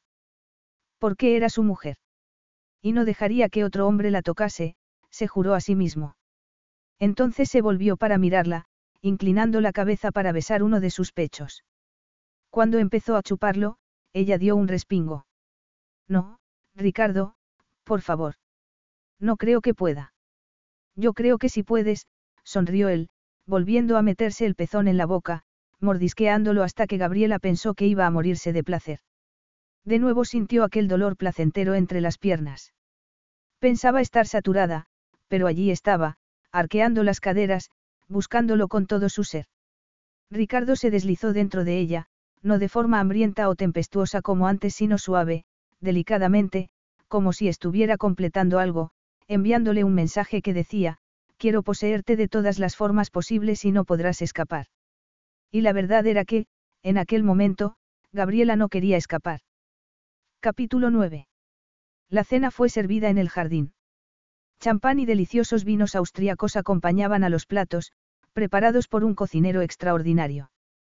Mientras cenaban, charlaban sobre muchas cosas y, por primera vez desde que conoció a su marido, Gabriela vio a Ricardo portarse con naturalidad. Reía, contaba anécdotas divertidas, cautivaba a su audiencia y era completamente diferente al hombre adusto y arrogante al que estaba acostumbrada a ver en palacio. Bueno, entonces, ¿qué pasa con lo de mañana? Preguntó Rudy después, mientras tomaban café. La luz de la luna se reflejaba en el lago, dándole un toque plateado. ¿Qué pasa mañana? Preguntó Ricardo. Habíamos pensado salir de excursión con la moto. ¿Quieres venir? Sí, claro. ¿Dónde vais? Hemos pensado ir al sur y parar en uno de los lagos para comer. La verdad es que debería irme mañana, suspiró Ricardo. Y tú deberías venir conmigo, Gabriela. Hay varios eventos que requieren tu presencia. Pero Ricky, está de vacaciones. No se las estropees, protestó su hermana. No era esa mi intención, replicó él, un poco tenso. Por supuesto, si quiere quedarse, Ricardo miró a Gabriela, sentada entre Constanza y Jamie. ¿Y bien? Preguntó entonces, con tono altanero. Gabriela apretó los labios. Siempre tenía que estropearlo. Que sucumbiera en la cama no quería decir que fuera a dejarse tratar como una esposa del siglo XIX. Creo que voy a quedarme. Les he prometido a los niños que los llevaría de pesca. Rudy y Jamie se miraron, algo que a Ricardo no le pasó desapercibido. Muy bien. Como quieras. La verdad es que yo estoy algo cansado, dijo entonces, levantándose. Creo que voy a terminar el coñac en mi habitación. El helicóptero vendrá a buscarme a las siete. Ese estruendo a las siete de la mañana. Protestó su hermana. Por favor, Ricky. Qué poco civilizado. Si te portas así con ella no me extraña que Gabriela quiera quedarse. Se sentía como atrapada en una tela de araña.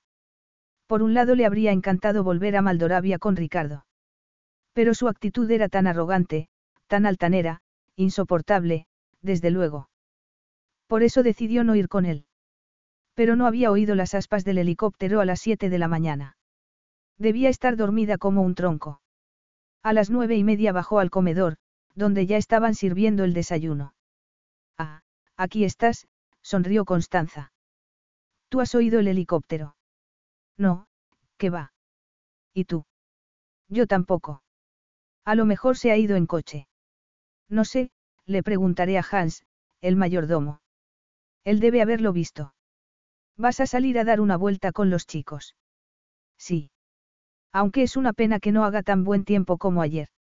Han dicho que va a llover, así que será mejor que te lleves un chubasquero, por si acaso. Lo haré. Buenos días. Rudy y Jamie aparecieron en ese momento en el comedor. Buenos días. Hemos pensado salir pronto. ¿Estás lista, Gaby? Sí, pero Constanza dice que va a llover. Hay unas cuantas nubes, pero no creo que sea más que una llovizna, dijo Rudy, acercándose a la ventana. ¿Y si empieza a llover de verdad podemos parar en algún sitio? A las once en punto los tres estaban listos. Gabriela subió a la Harley de Rudy y, una hora más tarde, estaban en el Tirol. Las nubes se habían convertido en nubarrones oscuros y podían oír truenos a lo lejos. Vamos a parar a comer.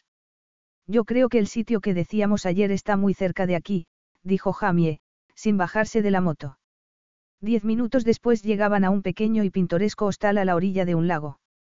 Había mesas de madera en el jardín y el propietario del local estaba haciendo carne a la barbacoa.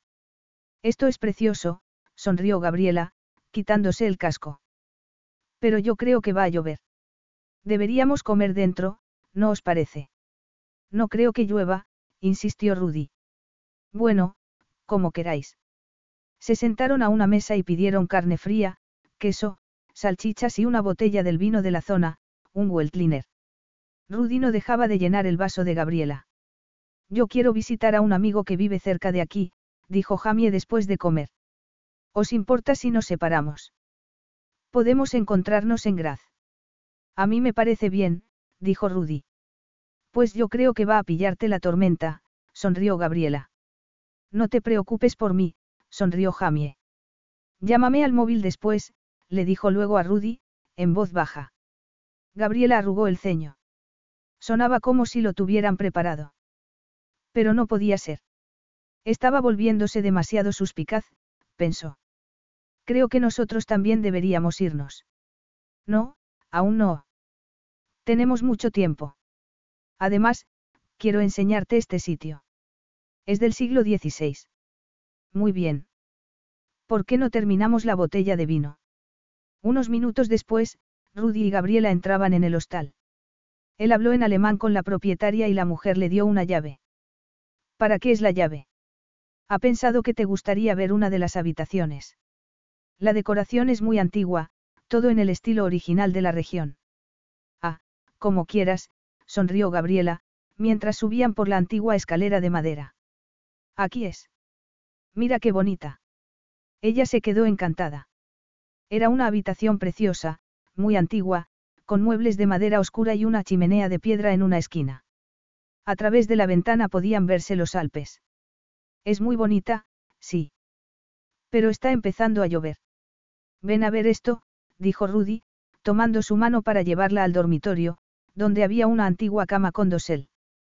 ¿Te gusta? Sí, mucho. Los postes están labrados, gracias por traerme aquí, es realmente un sitio curioso. Es como volver atrás en el tiempo. No tienes que darme las gracias, bonita, respondió él con voz ronca. Había pensado que podíamos quedarnos aquí hasta que pase la tormenta. ¿Qué? No he pensado en otra cosa desde que te conocí. ¿Qué dices, Rudy? Entonces, de repente, él la tomó entre sus brazos. Eres preciosa. ¿Qué haces? Calla, murmuró él, acariciando su pelo. Relájate y disfruta. Esto no será como con el aburrido del príncipe. Menudo pesado. Gabriela se asustó.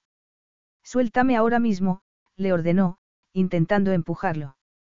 Ah, ¿quieres pelea, eh?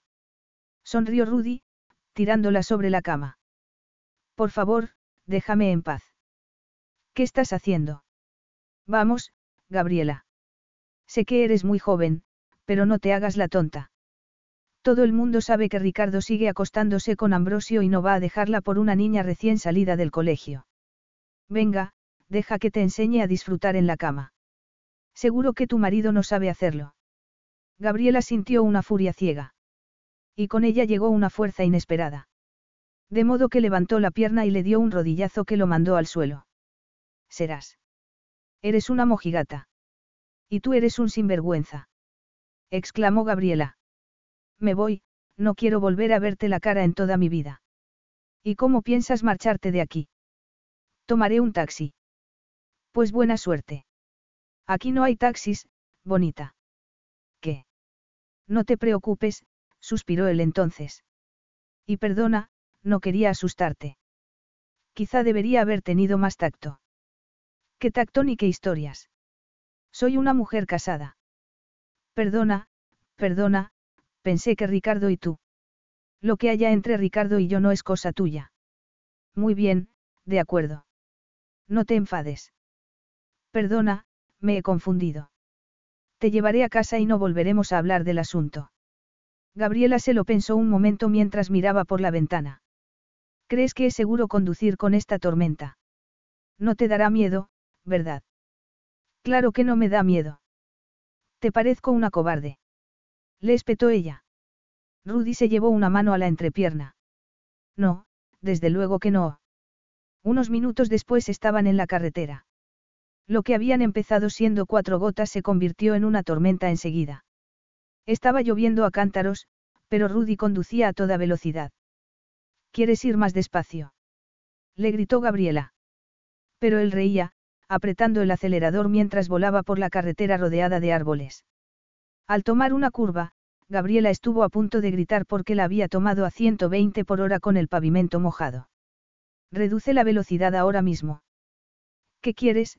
Que nos matemos. Pero Rudy no le hizo caso. Cuando iban a tomar la siguiente curva oyó el sonido de un claxon. La moto resbaló, oyó el chirrido de las ruedas cuando se salía de la carretera y salió volando por el aire. Después, todo se volvió negro. Ricardo no había vuelto a Maldoravia, como les había hecho creer. Estaba en Salzburgo en una reunión. Pero cuando volvió al castillo a la hora del almuerzo, solo encontró a su hermana. Ah, aquí estás. Hans me ha dicho que no habías vuelto a Maldoravia. ¿A qué has ido a Salzburgo? Tenía una reunión. En Salzburgo. Soy patrono del Festival de Música de la ciudad. Es verdad. ¿Has desayunado en el Sacher? Sí, claro. Qué suerte, con lo que me gusta su tarta de chocolate. ¿Está mi mujer por aquí? No, se marchó a dar una vuelta con los chicos hace dos horas. Ah, ya veo. No me gusta nada que salga con Rudy Hofstedt. ¿Por qué no? No es mal chico. Pues a mí me han contado historias no muy divertidas sobre Rudy y sus amiguitos.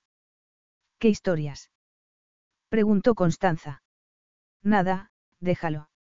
Ricky, por favor, te portas como un marido celoso, sonrió su hermana.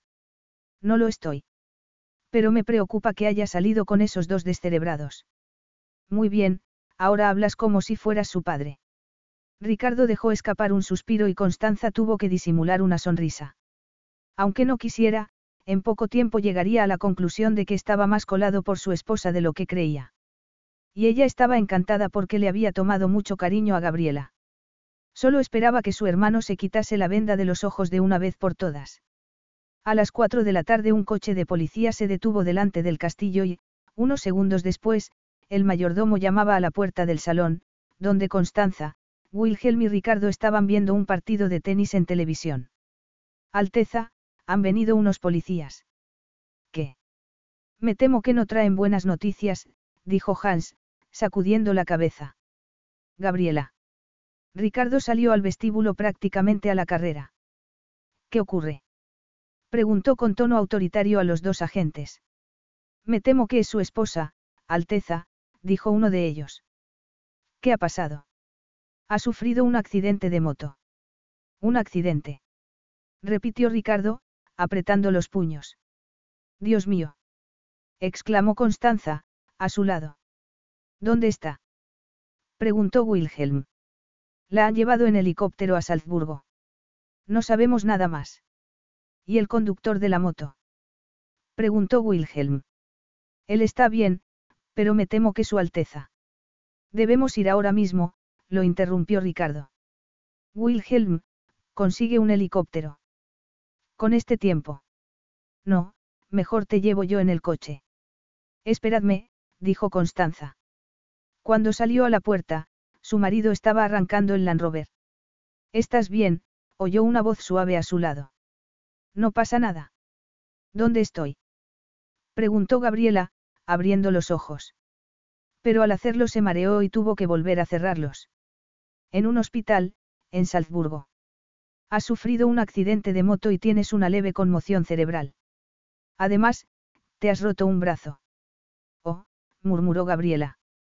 Recordaba ir en la moto con Rudy, el chirrido de las ruedas, el sonido del claxon de un coche, la curva, no debería haber vuelto con él después de lo que había pasado en el hostal. Debería haber imaginado que era un irresponsable, y cuando Ricardo lo supiera se pondría furioso. ¿Te encuentras bien, hija? Soy Sor Perpetua, dijo la monja, apretando su mano. No te preocupes, vas a ponerte bien. Alguien sabe, que estoy aquí. Sí, le han enviado un mensaje a tu cuñada. Supongo que tu familia llegará enseguida. Gabriela asintió con la cabeza. La otra buena noticia es que el niño está perfectamente. ¿El niño? Sí, querida. Tu hijo. Mi hijo. Pero sí yo. No sabías que estabas embarazada. Sonrió la monja. No. Yo, no tenía ni idea. ¿Cómo puede haber pasado? De la forma normal, imagino, riosor perpetua. Eres una mujer casada, así que era de esperar. Pero yo, pensé que se me había retrasado el periodo. Pues parece que no es así. Oh, más bien, tu periodo va a retrasarse varios meses, rió la monja. Por favor, no se lo cuente a nadie, dijo Gabriela entonces. ¿Por qué no? Tu marido querrá saber que el niño está bien. Él tampoco sabe nada y, bueno, prefiero contárselo yo. Sí, claro, lo entiendo. Le diré al doctor Brown que no diga nada. Es que es una sorpresa tan grande. Una sorpresa que le hará feliz, espero. Sí, sí, claro. Bueno, la verdad es que no lo sé, confesó Gabriela. Tu marido y tú no sois felices. Sí. No, bueno, debe usted pensar que soy tonta. Pero la verdad es que no lo sé. Todo es tan confuso. Verá, mi marido y yo. Un golpe en la puerta puso fin a las confidencias. Ah, debe ser tu cuñada. Hablaremos después. Pero no te canses demasiado, ¿eh? Pero no era Constanza, sino Ricardo. Gabriela. Ricardo, ¿qué haces aquí? Yo podría preguntarte lo mismo, sonrió él.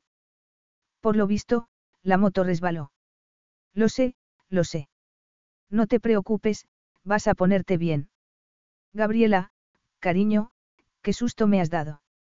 Lo siento mucho. No debería haber ido con Rudy, pero no quiero que te enfades. No estoy enfadado.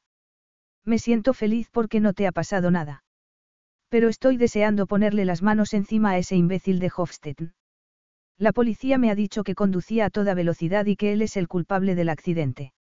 Gabriela cerró los ojos. Le gustaba tenerlo a su lado en aquel momento, apretando su mano. Pero a saber lo que haría si supiera lo que había pasado en la habitación del hostal. Debes descansar, dijo Ricardo entonces. ¿Puedo volver al castillo? No, tendrás que quedarte aquí durante unos días. Pero no quiero quedarme aquí sola. Por favor, pregúntale al médico si puedo volver al castillo. Gabriela intentó no pensar en el niño. Se lo diría cuando se encontrara mejor. Por un lado, experimentaba una sensación de enorme felicidad. Por otro, estaba segura de que cuando Ricardo supiera que estaba embarazada insistiría en que siguieran juntos. Todo era tan complicado, tan difícil. Cómo desearía que la quisiera de verdad, que de verdad fueran marido y mujer. Ahora se portaba de forma cariñosa por el accidente, pero pronto volvería a los brazos de Ambrosía o cualquier otra mujer. Cariño. Constanza entró en la habitación cargada de Mozartkugelen, los tradicionales bombones de Salzburgo rellenos de mazapán. No sabes cómo siento lo del accidente. Estoy furiosa con Rudy. He oído que ha sido culpa suya. O sea que Ricardo tenía razón. ¿Sobre qué? Creo que es un completo imbécil, suspiró él. Y he oído contar historias sobre él que no me gustan nada. Ah. Ricardo la miró a los ojos, pero Gabriela apartó la mirada. ¿Qué había pasado entre ellos? se preguntó. Su mujer estaba pálida, aunque eso era natural después del accidente. ¿O habría algo más? No preguntaría nada, decidió cuando Wilhelm entraba en la habitación. Al final, el doctor Brown dejó que se fuera a casa al día siguiente, con órdenes estrictas de permanecer en cama durante una semana. Qué raro, murmuró Constanza. Normalmente dicen que debes levantarte de la cama en cuanto puedas. Gabriela no dijo nada mientras el Land Rover, conducido por Ricardo, atravesaba el portalón del castillo. Qué alegría tenerte con nosotros otra vez, la saludó Wilhelm, en los escalones de la entrada. Ricardo la observaba, en silencio. Seguía estando muy pálida y era obvio que el accidente la había afectado profundamente. ¿Habría algo más? se preguntó, recordando su encuentro con Rudy Hofstetten el día anterior. Rudy había vuelto al castillo para recoger sus cosas y no pudo evitar que Ricardo le echase una bronca. Si me entero de que has intentado propasarte con mi mujer lo pagarás muy caro, le había advertido. Y te aconsejo que no vuelvas a acercarte a ella en lo que te queda de vida. Eso es una amenaza. Es una advertencia. No quiero volver a ver tu cara. Rudy estaba a punto de replicar, pero se lo pensó mejor. Ricardo no era alguien a quien se pudiese torear y, francamente, la idea de seducir a su mujer estaba fuera de la cuestión. Mejor ir a buscar nuevos pastos, pensó. No te preocupes. Puedes quedarte con tu mujercita. A mí me gustan más sofisticadas. Prefiero que sepan algo de lo que pasa en el dormitorio. Un minuto después estaba sujetándose la mandíbula en la puerta del castillo y diez minutos más tarde había desaparecido. Con un poco de suerte, para siempre. Ahora, mirando a su esposa, Ricardo desearía haberle dado una paliza. Estaba seguro de que Rudy la había molestado de alguna forma. Pero era demasiado tarde para hablar de eso y cuanto antes volvieran a casa, mejor para todos. Gabriela debía descansar y él se encargaría de que lo hiciera. Una vez instalada en su habitación, Gabriela por fin se quedó sola. Tenía que tomar una decisión. Durante las últimas 48 horas, solo había podido pensar en su situación y en las implicaciones. Un niño. Iba a tener un hijo con Ricardo. ¿Qué iba a hacer? Si le contaba la verdad, él querría que siguieran casados. Porque no era solo un hijo, era un heredero. Y ella tendría que permanecer a su lado quisiera o no. Si las cosas fueran diferentes entre ellos, si supiera que él la quería. Pero, ¿cómo iba a quererla si seguía acostándose con Ambrosía? Si estaba enamorado de otra mujer, lo mejor sería divorciarse, tardase el tiempo que tardase en conseguirlo. Ella quería ser feliz, no vivir una mentira con Ricardo. Pero se sentía atrapada. Atrapada por sus propios sentimientos y por la imposibilidad de la situación. Tenía que enfrentarse con la verdad, estaba enamorada de su marido. Pero aunque él la trataba con amabilidad, solo era por respeto a la promesa que le había hecho a su padre. Tenía que marcharse de allí, decidió. Tenía que irse ahora, antes de que fuera demasiado tarde.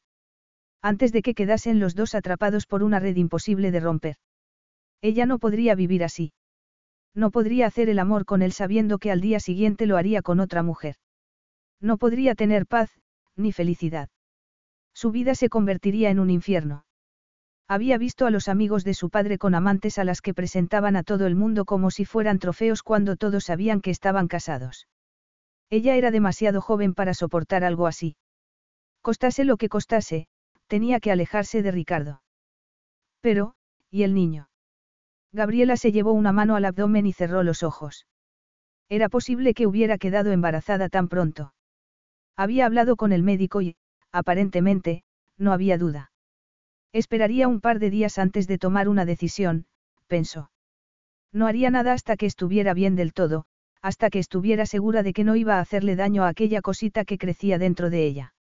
Solo era un viaje relámpago a Londres, una reunión, una comida de trabajo y luego volvería a Salzburgo. Pero Ricardo estaba preocupado por Gabriela. Desde que volvió al castillo parecía estar peor. La palidez no había desaparecido y estaba perdiendo peso. Mientras el avión atravesaba el canal de la Mancha, pensó en ella mientras hacían el amor, pensó en lo que sentía con Gabriela, algo que no había sentido nunca. Era una locura que a su edad, y después de todas las mujeres que habían pasado por su vida, su esposa se hubiera convertido en alguien tan especial, que fuera ella la mujer que había estado buscando siempre. Y todo gracias a una locura de Gonzalo Guimaraes, aunque quizá no había sido una locura. Cuando Gabriela estuviera un poco mejor se la llevaría de vacaciones, pensó, con una sonrisa en los labios mientras sobrevolaban el castillo de Windsor. Llovía a cántaros cuando bajaba del avión y un empleado con paraguas lo acompañó hasta el Rolls que lo esperaba en la puerta de la terminal. Ambrosía lo vio enseguida, tan elegante con aquel traje gris que llamaba la atención. Claro que el príncipe de Maldoravia siempre llamaba la atención. Ricky. Hola, Ambro. ¿Cómo estás? Muy bien. Mejor ahora que te he visto. Vas al centro. ¿Quieres que te lleve a algún sitio? Sí, gracias. ¿Cuánto tiempo piensas estar en Londres? Vuelvo a Salzburgo esta misma noche, contestó él. A menos que la reunión se prolongue. ¿Dónde tienes la reunión? En el banco, con Ludo.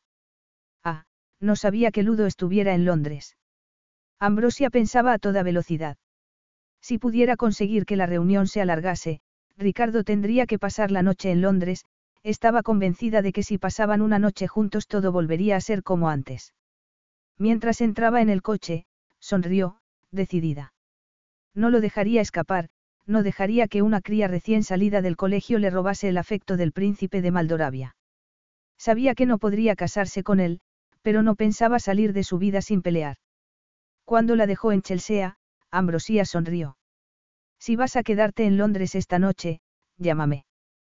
Te echo de menos, Ricky. Después de todo, somos amigos, ¿no? Sí, claro. Pues entonces deberíamos vernos más. Hace dos meses que no te veo y eso duele. Podía ser muy convincente cuando quería. Con un gesto muy femenino, se inclinó para colocarle la corbata, que ya estaba perfectamente colocada, y luego le dio un beso en los labios. Ambrosía. Solo es un beso de amiga. Adiós, Ricky. En cuanto el coche desapareció, Ambrosía sacó el móvil del bolso. Ludo. Hola, Ambro. ¿Cómo estás? Bien, gracias.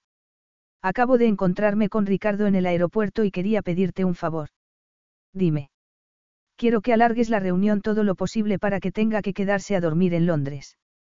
Invéntate algo, cualquier excusa. No estarás otra vez con tus truquitos, no. No, solo estoy intentando consolidar mi posición, que últimamente está en peligro. Bueno, supongo que puedo hacer eso por una vieja amiga. ¿Podrás hacerlo de verdad? Seguro que sí. Ricky está muy interesado en ese préstamo para instalar un nuevo sistema de alcantarillado en el Principado. Encontraré la forma de que se quede, te lo aseguro. Estupendo. Eres un amigo. Te llamaré más tarde para confirmarlo. Gracias, Ludo. Eres un cielo. De nada, preciosa. Capítulo 10. No entiendo por qué necesitas esos documentos ahora mismo, protestó Ricardo, con el ceño fruncido. Eran las cinco y quería volver con Gabriela lo antes posible. Lo siento, Ricky, se disculpó Ludo. Son las nuevas normas de la Unión Europea. ¿Por qué no te quedas a pasar la noche?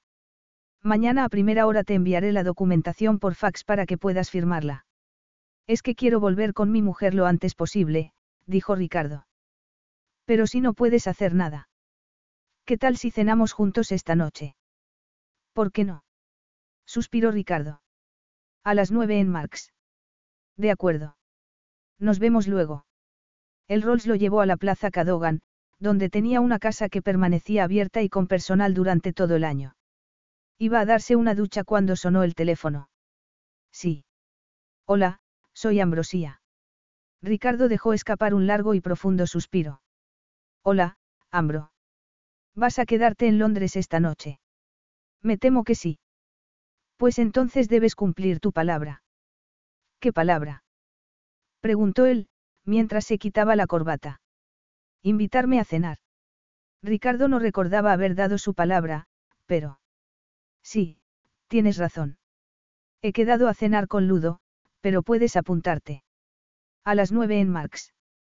Allí estaré. Ambrosía prácticamente se frotó las manos después de colgar el teléfono. Aquella era su oportunidad de recuperarlo. Y lo haría, costase lo que costase. ¿Por qué no volvía? se preguntaba Gabriela. Eran más de las siete y Ricardo le había prometido volver antes de la cena. En ese momento sonó el teléfono y Gabriela contestó, nerviosa. Sí. Cara mía. Ricardo. ¿Dónde estás? En Londres. Me temo que debo quedarme a dormir aquí. ¿Por qué? Porque tengo que firmar no sé qué documento que Ludo se ha sacado de la manga y no estará redactado hasta mañana. Ah, murmuró Gabriela. No sabes cómo lo siento. Más lo siento yo. ¿Estás bien? Sí, sí, estoy perfectamente. Entonces, que duermas bien. Nos vemos mañana, cara mía. Buenas noches, susurró Gabriela. Ojalá pudiera contarle la verdad, pensaba. Ojalá pudiera compartir con él aquel secreto maravilloso. Pero aún no podía decírselo. Me encantan los huevos con caviar, estaba diciendo Ambrosía. El maitre acababa de llevarles un mensaje de Ludo en el que les decía que llegaría tarde y que empezasen sin él. Qué típico, murmuró Ricardo, fastidiado. Bueno, Ricky, cuéntame. ¿Qué tal la vida de casado? Muy bien. Pero Gabriela ha tenido un accidente y está recuperándose en Austria. ¿Un accidente? Pobrecilla. ¿Qué pasó? Se cayó de una moto. ¿De una moto? No me la imagino en una moto, rió Ambrosía. No conducía ella. ¿Quién conducía? Tú. No, Rudy Hofstetten, contestó Ricardo, preguntándose por qué estaba contándole aquello precisamente a Ambrosía. Rudy Hofstetten. No me lo puedo creer. Pues así ha sido. Y supongo que tú estarás aburridísimo. No, lo que estoy es preocupado por mi mujer. Es curioso, hace un par de meses yo era libre como un pájaro y ahora estoy cargado de responsabilidades. Tú mismo lo elegiste, cariño, lo interrumpió Ambrosia, apretando su mano. Pero, ¿por qué no te olvidas de todo esta noche? No puedo olvidarme de mi mujer. No, ya lo sé, pero, podemos brindar por los viejos tiempos, no. Lo pasábamos bien, ¿verdad? Sonrió Ricardo. Lo pasábamos mejor que bien, contestó ella, mirándolo a los ojos. Pero ahora soy un hombre casado. ¿Y eso qué tiene que ver? Tú sabes que no soy celosa. Ricardo miró su reloj, incómodo. ¿Dónde estará Ludo? Supongo que se habrá encontrado con alguien o estará redactando algún contrato importantísimo, ya sabes cómo es. Pero, cariño, estábamos hablando de nosotros. Ya no somos niños y nos conocemos muy bien. Por supuesto, nuestra relación se ha terminado, pero eso no significa que no podamos tomar una copa. ¿Quieres ir a algún sitio en particular? En realidad, preferiría tomar una copa en mi casa, contestó Ambrosia, mirando discretamente el reloj. Jerry, el fotógrafo al que había llamado antes de salir, debía estar en la puerta del restaurante. Creo que deberíamos marcharnos. Muy bien, una copa en tu casa, pero luego tengo que irme, asintió Ricardo. Por supuesto. Voy un momento al lavabo, nos vemos en la puerta. Bien. Unos minutos después salían del restaurante. Cuando iban a subir al Rolls, Ambrosia lo tomó del brazo. Mira qué luna tan bonita. Me recuerda esa canción, esa que escuchábamos siempre en Cerdeña. ¿Te acuerdas? Me acuerdo, contestó él. Ambrosia se puso de puntillas y le dio un beso en los labios, rezando para que Jerry hubiera hecho una foto en ese preciso instante. Diez minutos después entraban en el dúplex que Ambro tenía en Chelsea, tan elegante y refinado como todo en ella. Por cierto, ¿dónde están tus escoltas? No los he visto. Están por ahí, tan discretos como siempre. No vas a entrar. Rió ella entonces, echándole los brazos al cuello. Ambro, dije que tomaría una copa, nada más. Por favor, no te hagas el casto varón. Todo el mundo tiene algún amante. Yo no. Estoy casado con Gabriela, Ambrosía. Ya te lo dije. No quiero amantes. ¿Sabes una cosa? Nunca pensé que serías tan buenecito. De hecho, no me lo creo, replicó ella entonces. Ese es tu problema. Solo es una noche, hombre. ¿Qué tienes que perder? Ricardo lo pensó un momento. Mucho más de lo que tú podrías imaginar. Después de decir eso, se dio la vuelta y desapareció, dejando a Ambrosia furiosa y humillada. ¿Quién se había creído que era? No podía plantarla así como así por una niña de 19 años. No, aquello no iba a quedar así. Se vengaría. Y sabía cómo hacerlo. Rabiosa, sacó el móvil del bolso y llamó al fotógrafo. Jerry. ¿Has hecho una foto del beso? He hecho muchas fotos, cariño. Esto valdrá una fortuna. Me alegro, dijo Ambrosia, su voz cargada de veneno. ¿Por qué quiero que las vendas con un artículo? ¿Y quién va a escribirlo? Yo misma, querido. Si nos damos prisa, podemos llegar a los periódicos de mañana. Llegaré en 20 minutos. Perfecto. Te estaré esperando. La mañana siguiente amaneció fría y desapacible. Gabriela miraba por la ventana deseando ver las palmeras de su país, ver un poco de sol, el mar, entonces, cuando iba a volverse para intentar dormir un poco sintió una nueva oleada de náuseas y tuvo que salir corriendo al baño. ¿Cuánto iba a durar aquello? Era horrible. Y no poder contárselo a nadie. Pero lo curioso era que, después de las náuseas, siempre tenía hambre. Afortunadamente, Constanza había dejado dicho a los criados antes de irse a la ciudad con los niños que le subieran el desayuno. Poco después, Inge apareció en la habitación con una bandeja en la que había zumo de naranja, café, cruasanes y los periódicos ingleses para que se entretuviera. Guten Morgen. Buenos días, Inge, sonrió Gabriela. Ah, gracias. Mientras tomaba un sorbo de café, abrió uno de los periódicos, y lo primero que vio fue la fotografía de Ricardo. Ricardo con Ambrosia, besándose. Dios mío. Escapada nocturna del recién casado príncipe de Maldoravia, decía el titular. El artículo hablaba de su accidente e incluso mencionaba a Rudy, implicando que mantenía una aventura con él. ¿Cómo podían haber publicado eso?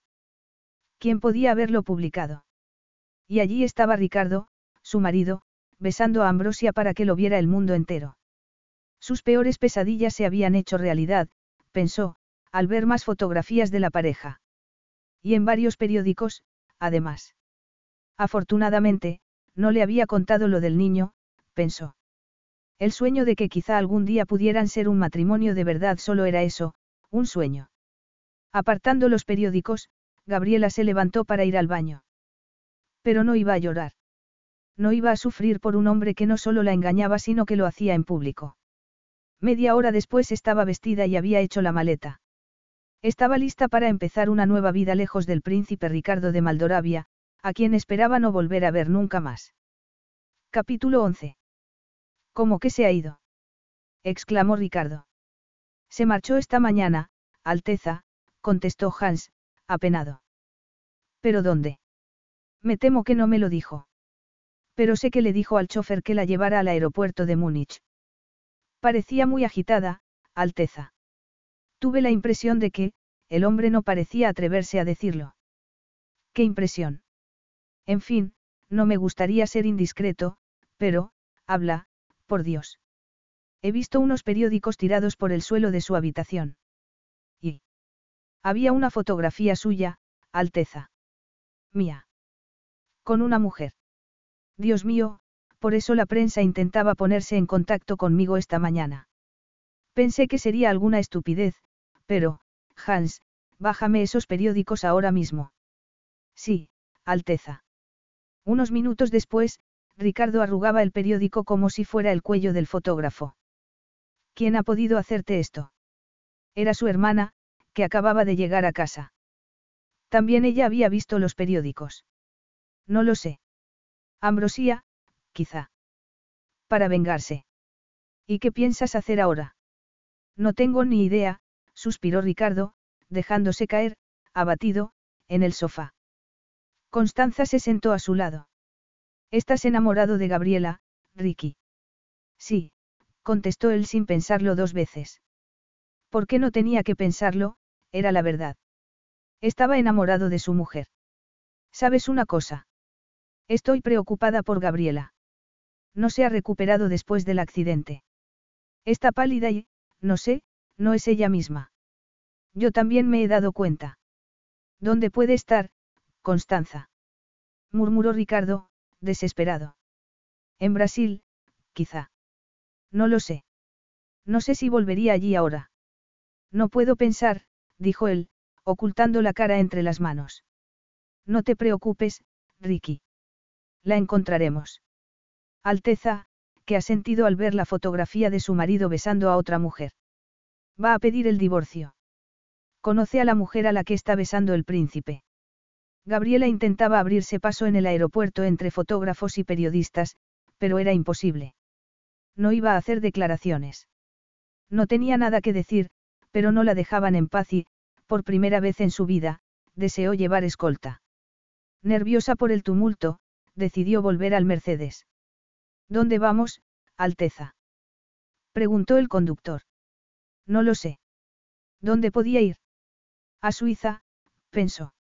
A casa de Madame Delorme, la directora del colegio. Al menos allí podría esconderse durante un tiempo, hasta que la prensa se hubiera olvidado de ella.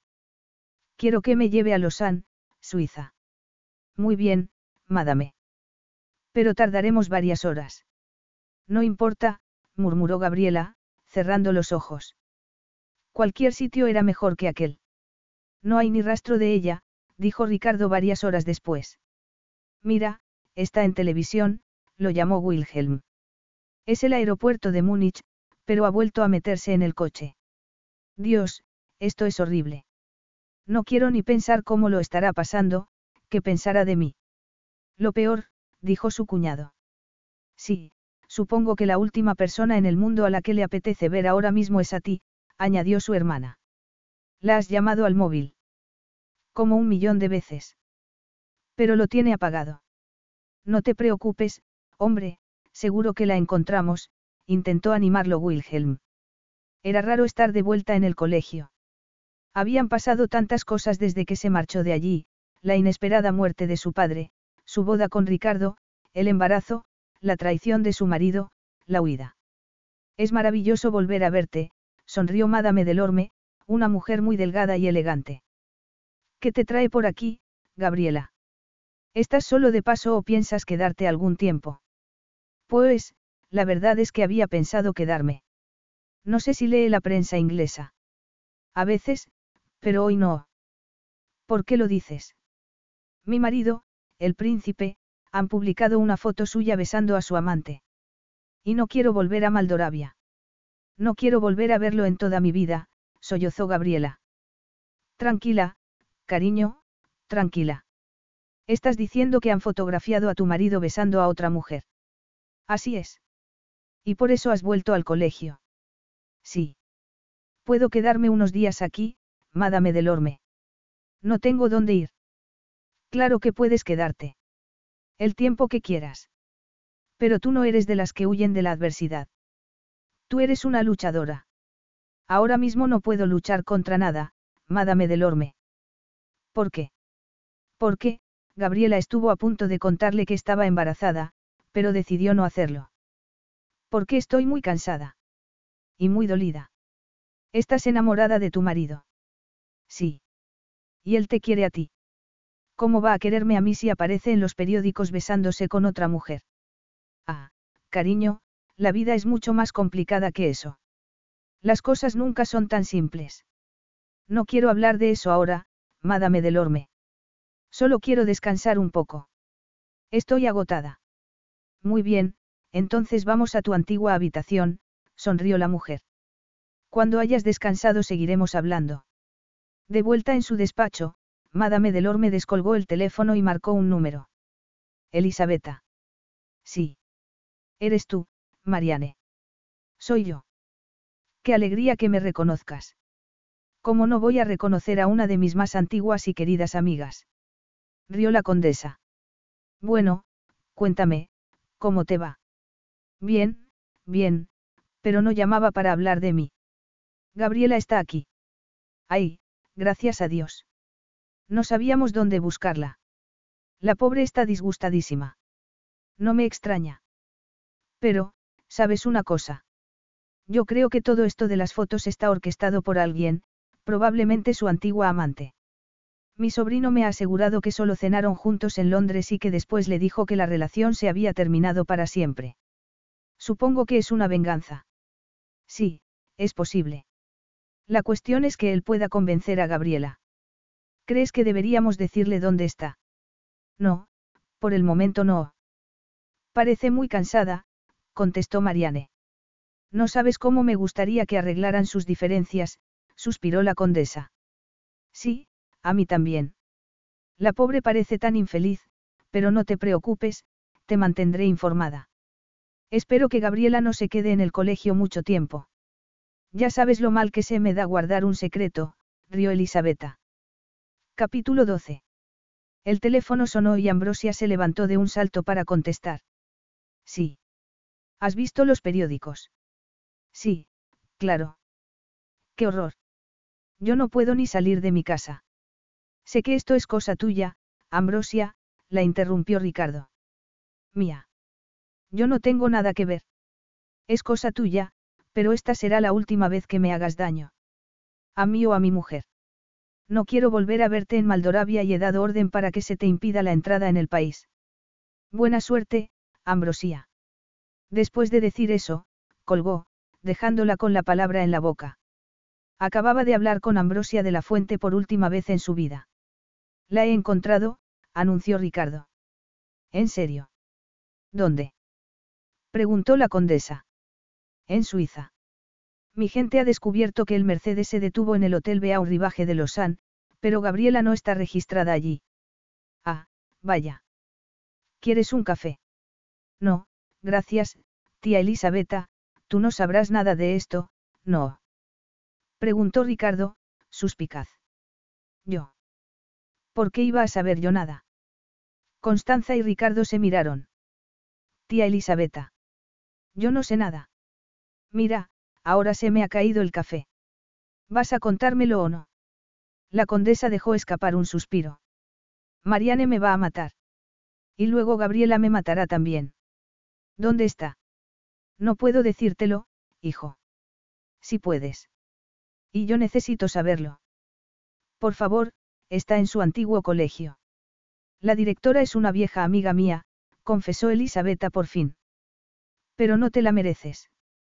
Es una chica maravillosa. Me voy a Lausanne, dijo Ricardo entonces.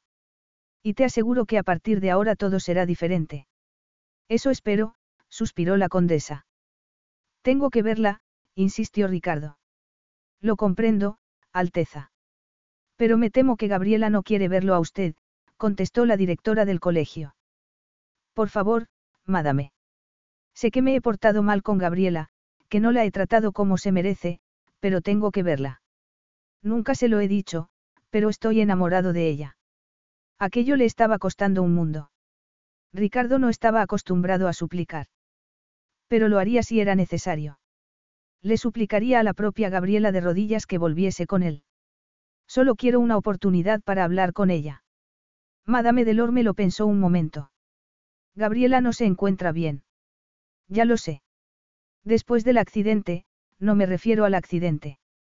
No. No, hay algo más, pero debe jurarme que no le dirá nada, que esperará hasta que ella se lo cuente. Le doy mi palabra de honor, dijo Ricardo, nervioso. Gabriela está esperando un niño. ¿Qué? Está embarazada. Dios mío, Dios mío, se encuentra bien. Por eso estaba tan pálida, por eso no comía apenas. ¿Cómo está? Come algo ahora. Tranquilícese, Alteza, sonrió Madame Delorme. ¿Puedo verla entonces? Ha salido a dar un paseo por el jardín. ¿Y a qué hora volverá? No lo sé, dentro de media hora, quizá. Puede esperarla aquí. Pero tenga cuidado, puede que esta sea su última oportunidad, le aconsejó la directora del colegio. Gabriela, tienes que ir al despacho de la directora, le dijo Katie, la secretaria de Madame Delorme. Voy ahora mismo. Gabriela, con una coleta y unos pantalones vaqueros, parecía una de las alumnas del colegio mientras cruzaba el pasillo que había recorrido tantas veces años atrás. Pero cuando llamó a la puerta del despacho, creyó oír la voz de un hombre. Gabriela. Ricardo. ¿Cómo me has encontrado? Eso da igual. No sabes lo preocupado que estaba por ti. Sí, seguro. He leído los periódicos, así que no tienes que seguir mintiendo. Por favor, deja que te explique. No hay nada que explicar. No pierdas el tiempo. Gabriela, yo solo pierdo el tiempo cuando no estoy contigo, suspiró Ricardo entonces, desarmado. Y eso la desarmó un poco a ella. Sé que nuestro matrimonio no fue justo para ti, pero no estoy dispuesta a soportar que tengas una amante. No tengo ninguna amante. ¿Y Ambrosia? Rompí con ella cuando nos casamos. No ha habido nada entre nosotros desde entonces. Nos vimos en Londres para cenar porque ella insistió, pero no la besé, no hubo absolutamente nada. Ella misma orquestó el asunto de las fotos, ella fue quien me besó en la puerta del restaurante. Lo tenía todo preparado y yo caí en la trampa. Gabriela se dejó caer sobre una silla, pensativa. ¿No has vuelto a acostarte con ella? No. ¿Por qué? Fue tu amante durante mucho tiempo. No he vuelto a estar con Ambrosia porque estoy enamorado de ti, contestó Ricardo. ¿Estás enamorado de mí? Como un loco. Gabriela levantó la mirada, incrédula.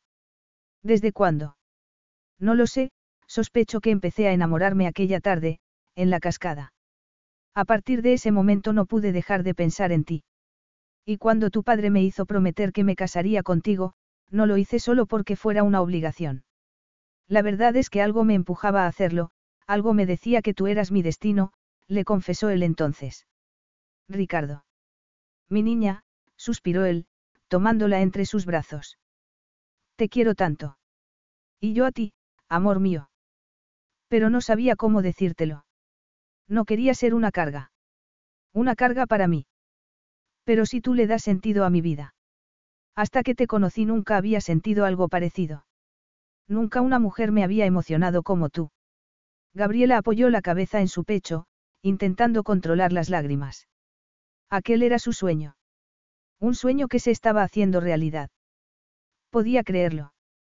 Y ahora dime, mi amor, ¿es solo mal de amor lo que te ha hecho sentir tan mal estas semanas o es algo más? Gabriela levantó la cabeza. Te lo ha dicho Madame Delorme, ¿verdad? Madame Delorme es una tumba. No he podido sacarle nada. Ella sonrió, incrédula. Espero que te haga tanta ilusión como a mí. Vamos a tener un hijo. Ricardo la apretó tan fuerte contra su corazón que ella tuvo que protestar. Perdona, perdona. Lo siento, no quería hacerte daño. ¿Estás bien? No pasa nada, no voy a romperme, tonto. No voy a dejarte nunca. Nunca volveré a dejarte sola, amor mío. Y yo nunca me apartaré de tu lado. Pase lo que pase. ¿Confías en mí, Gabriela? Con todo mi corazón. Fin.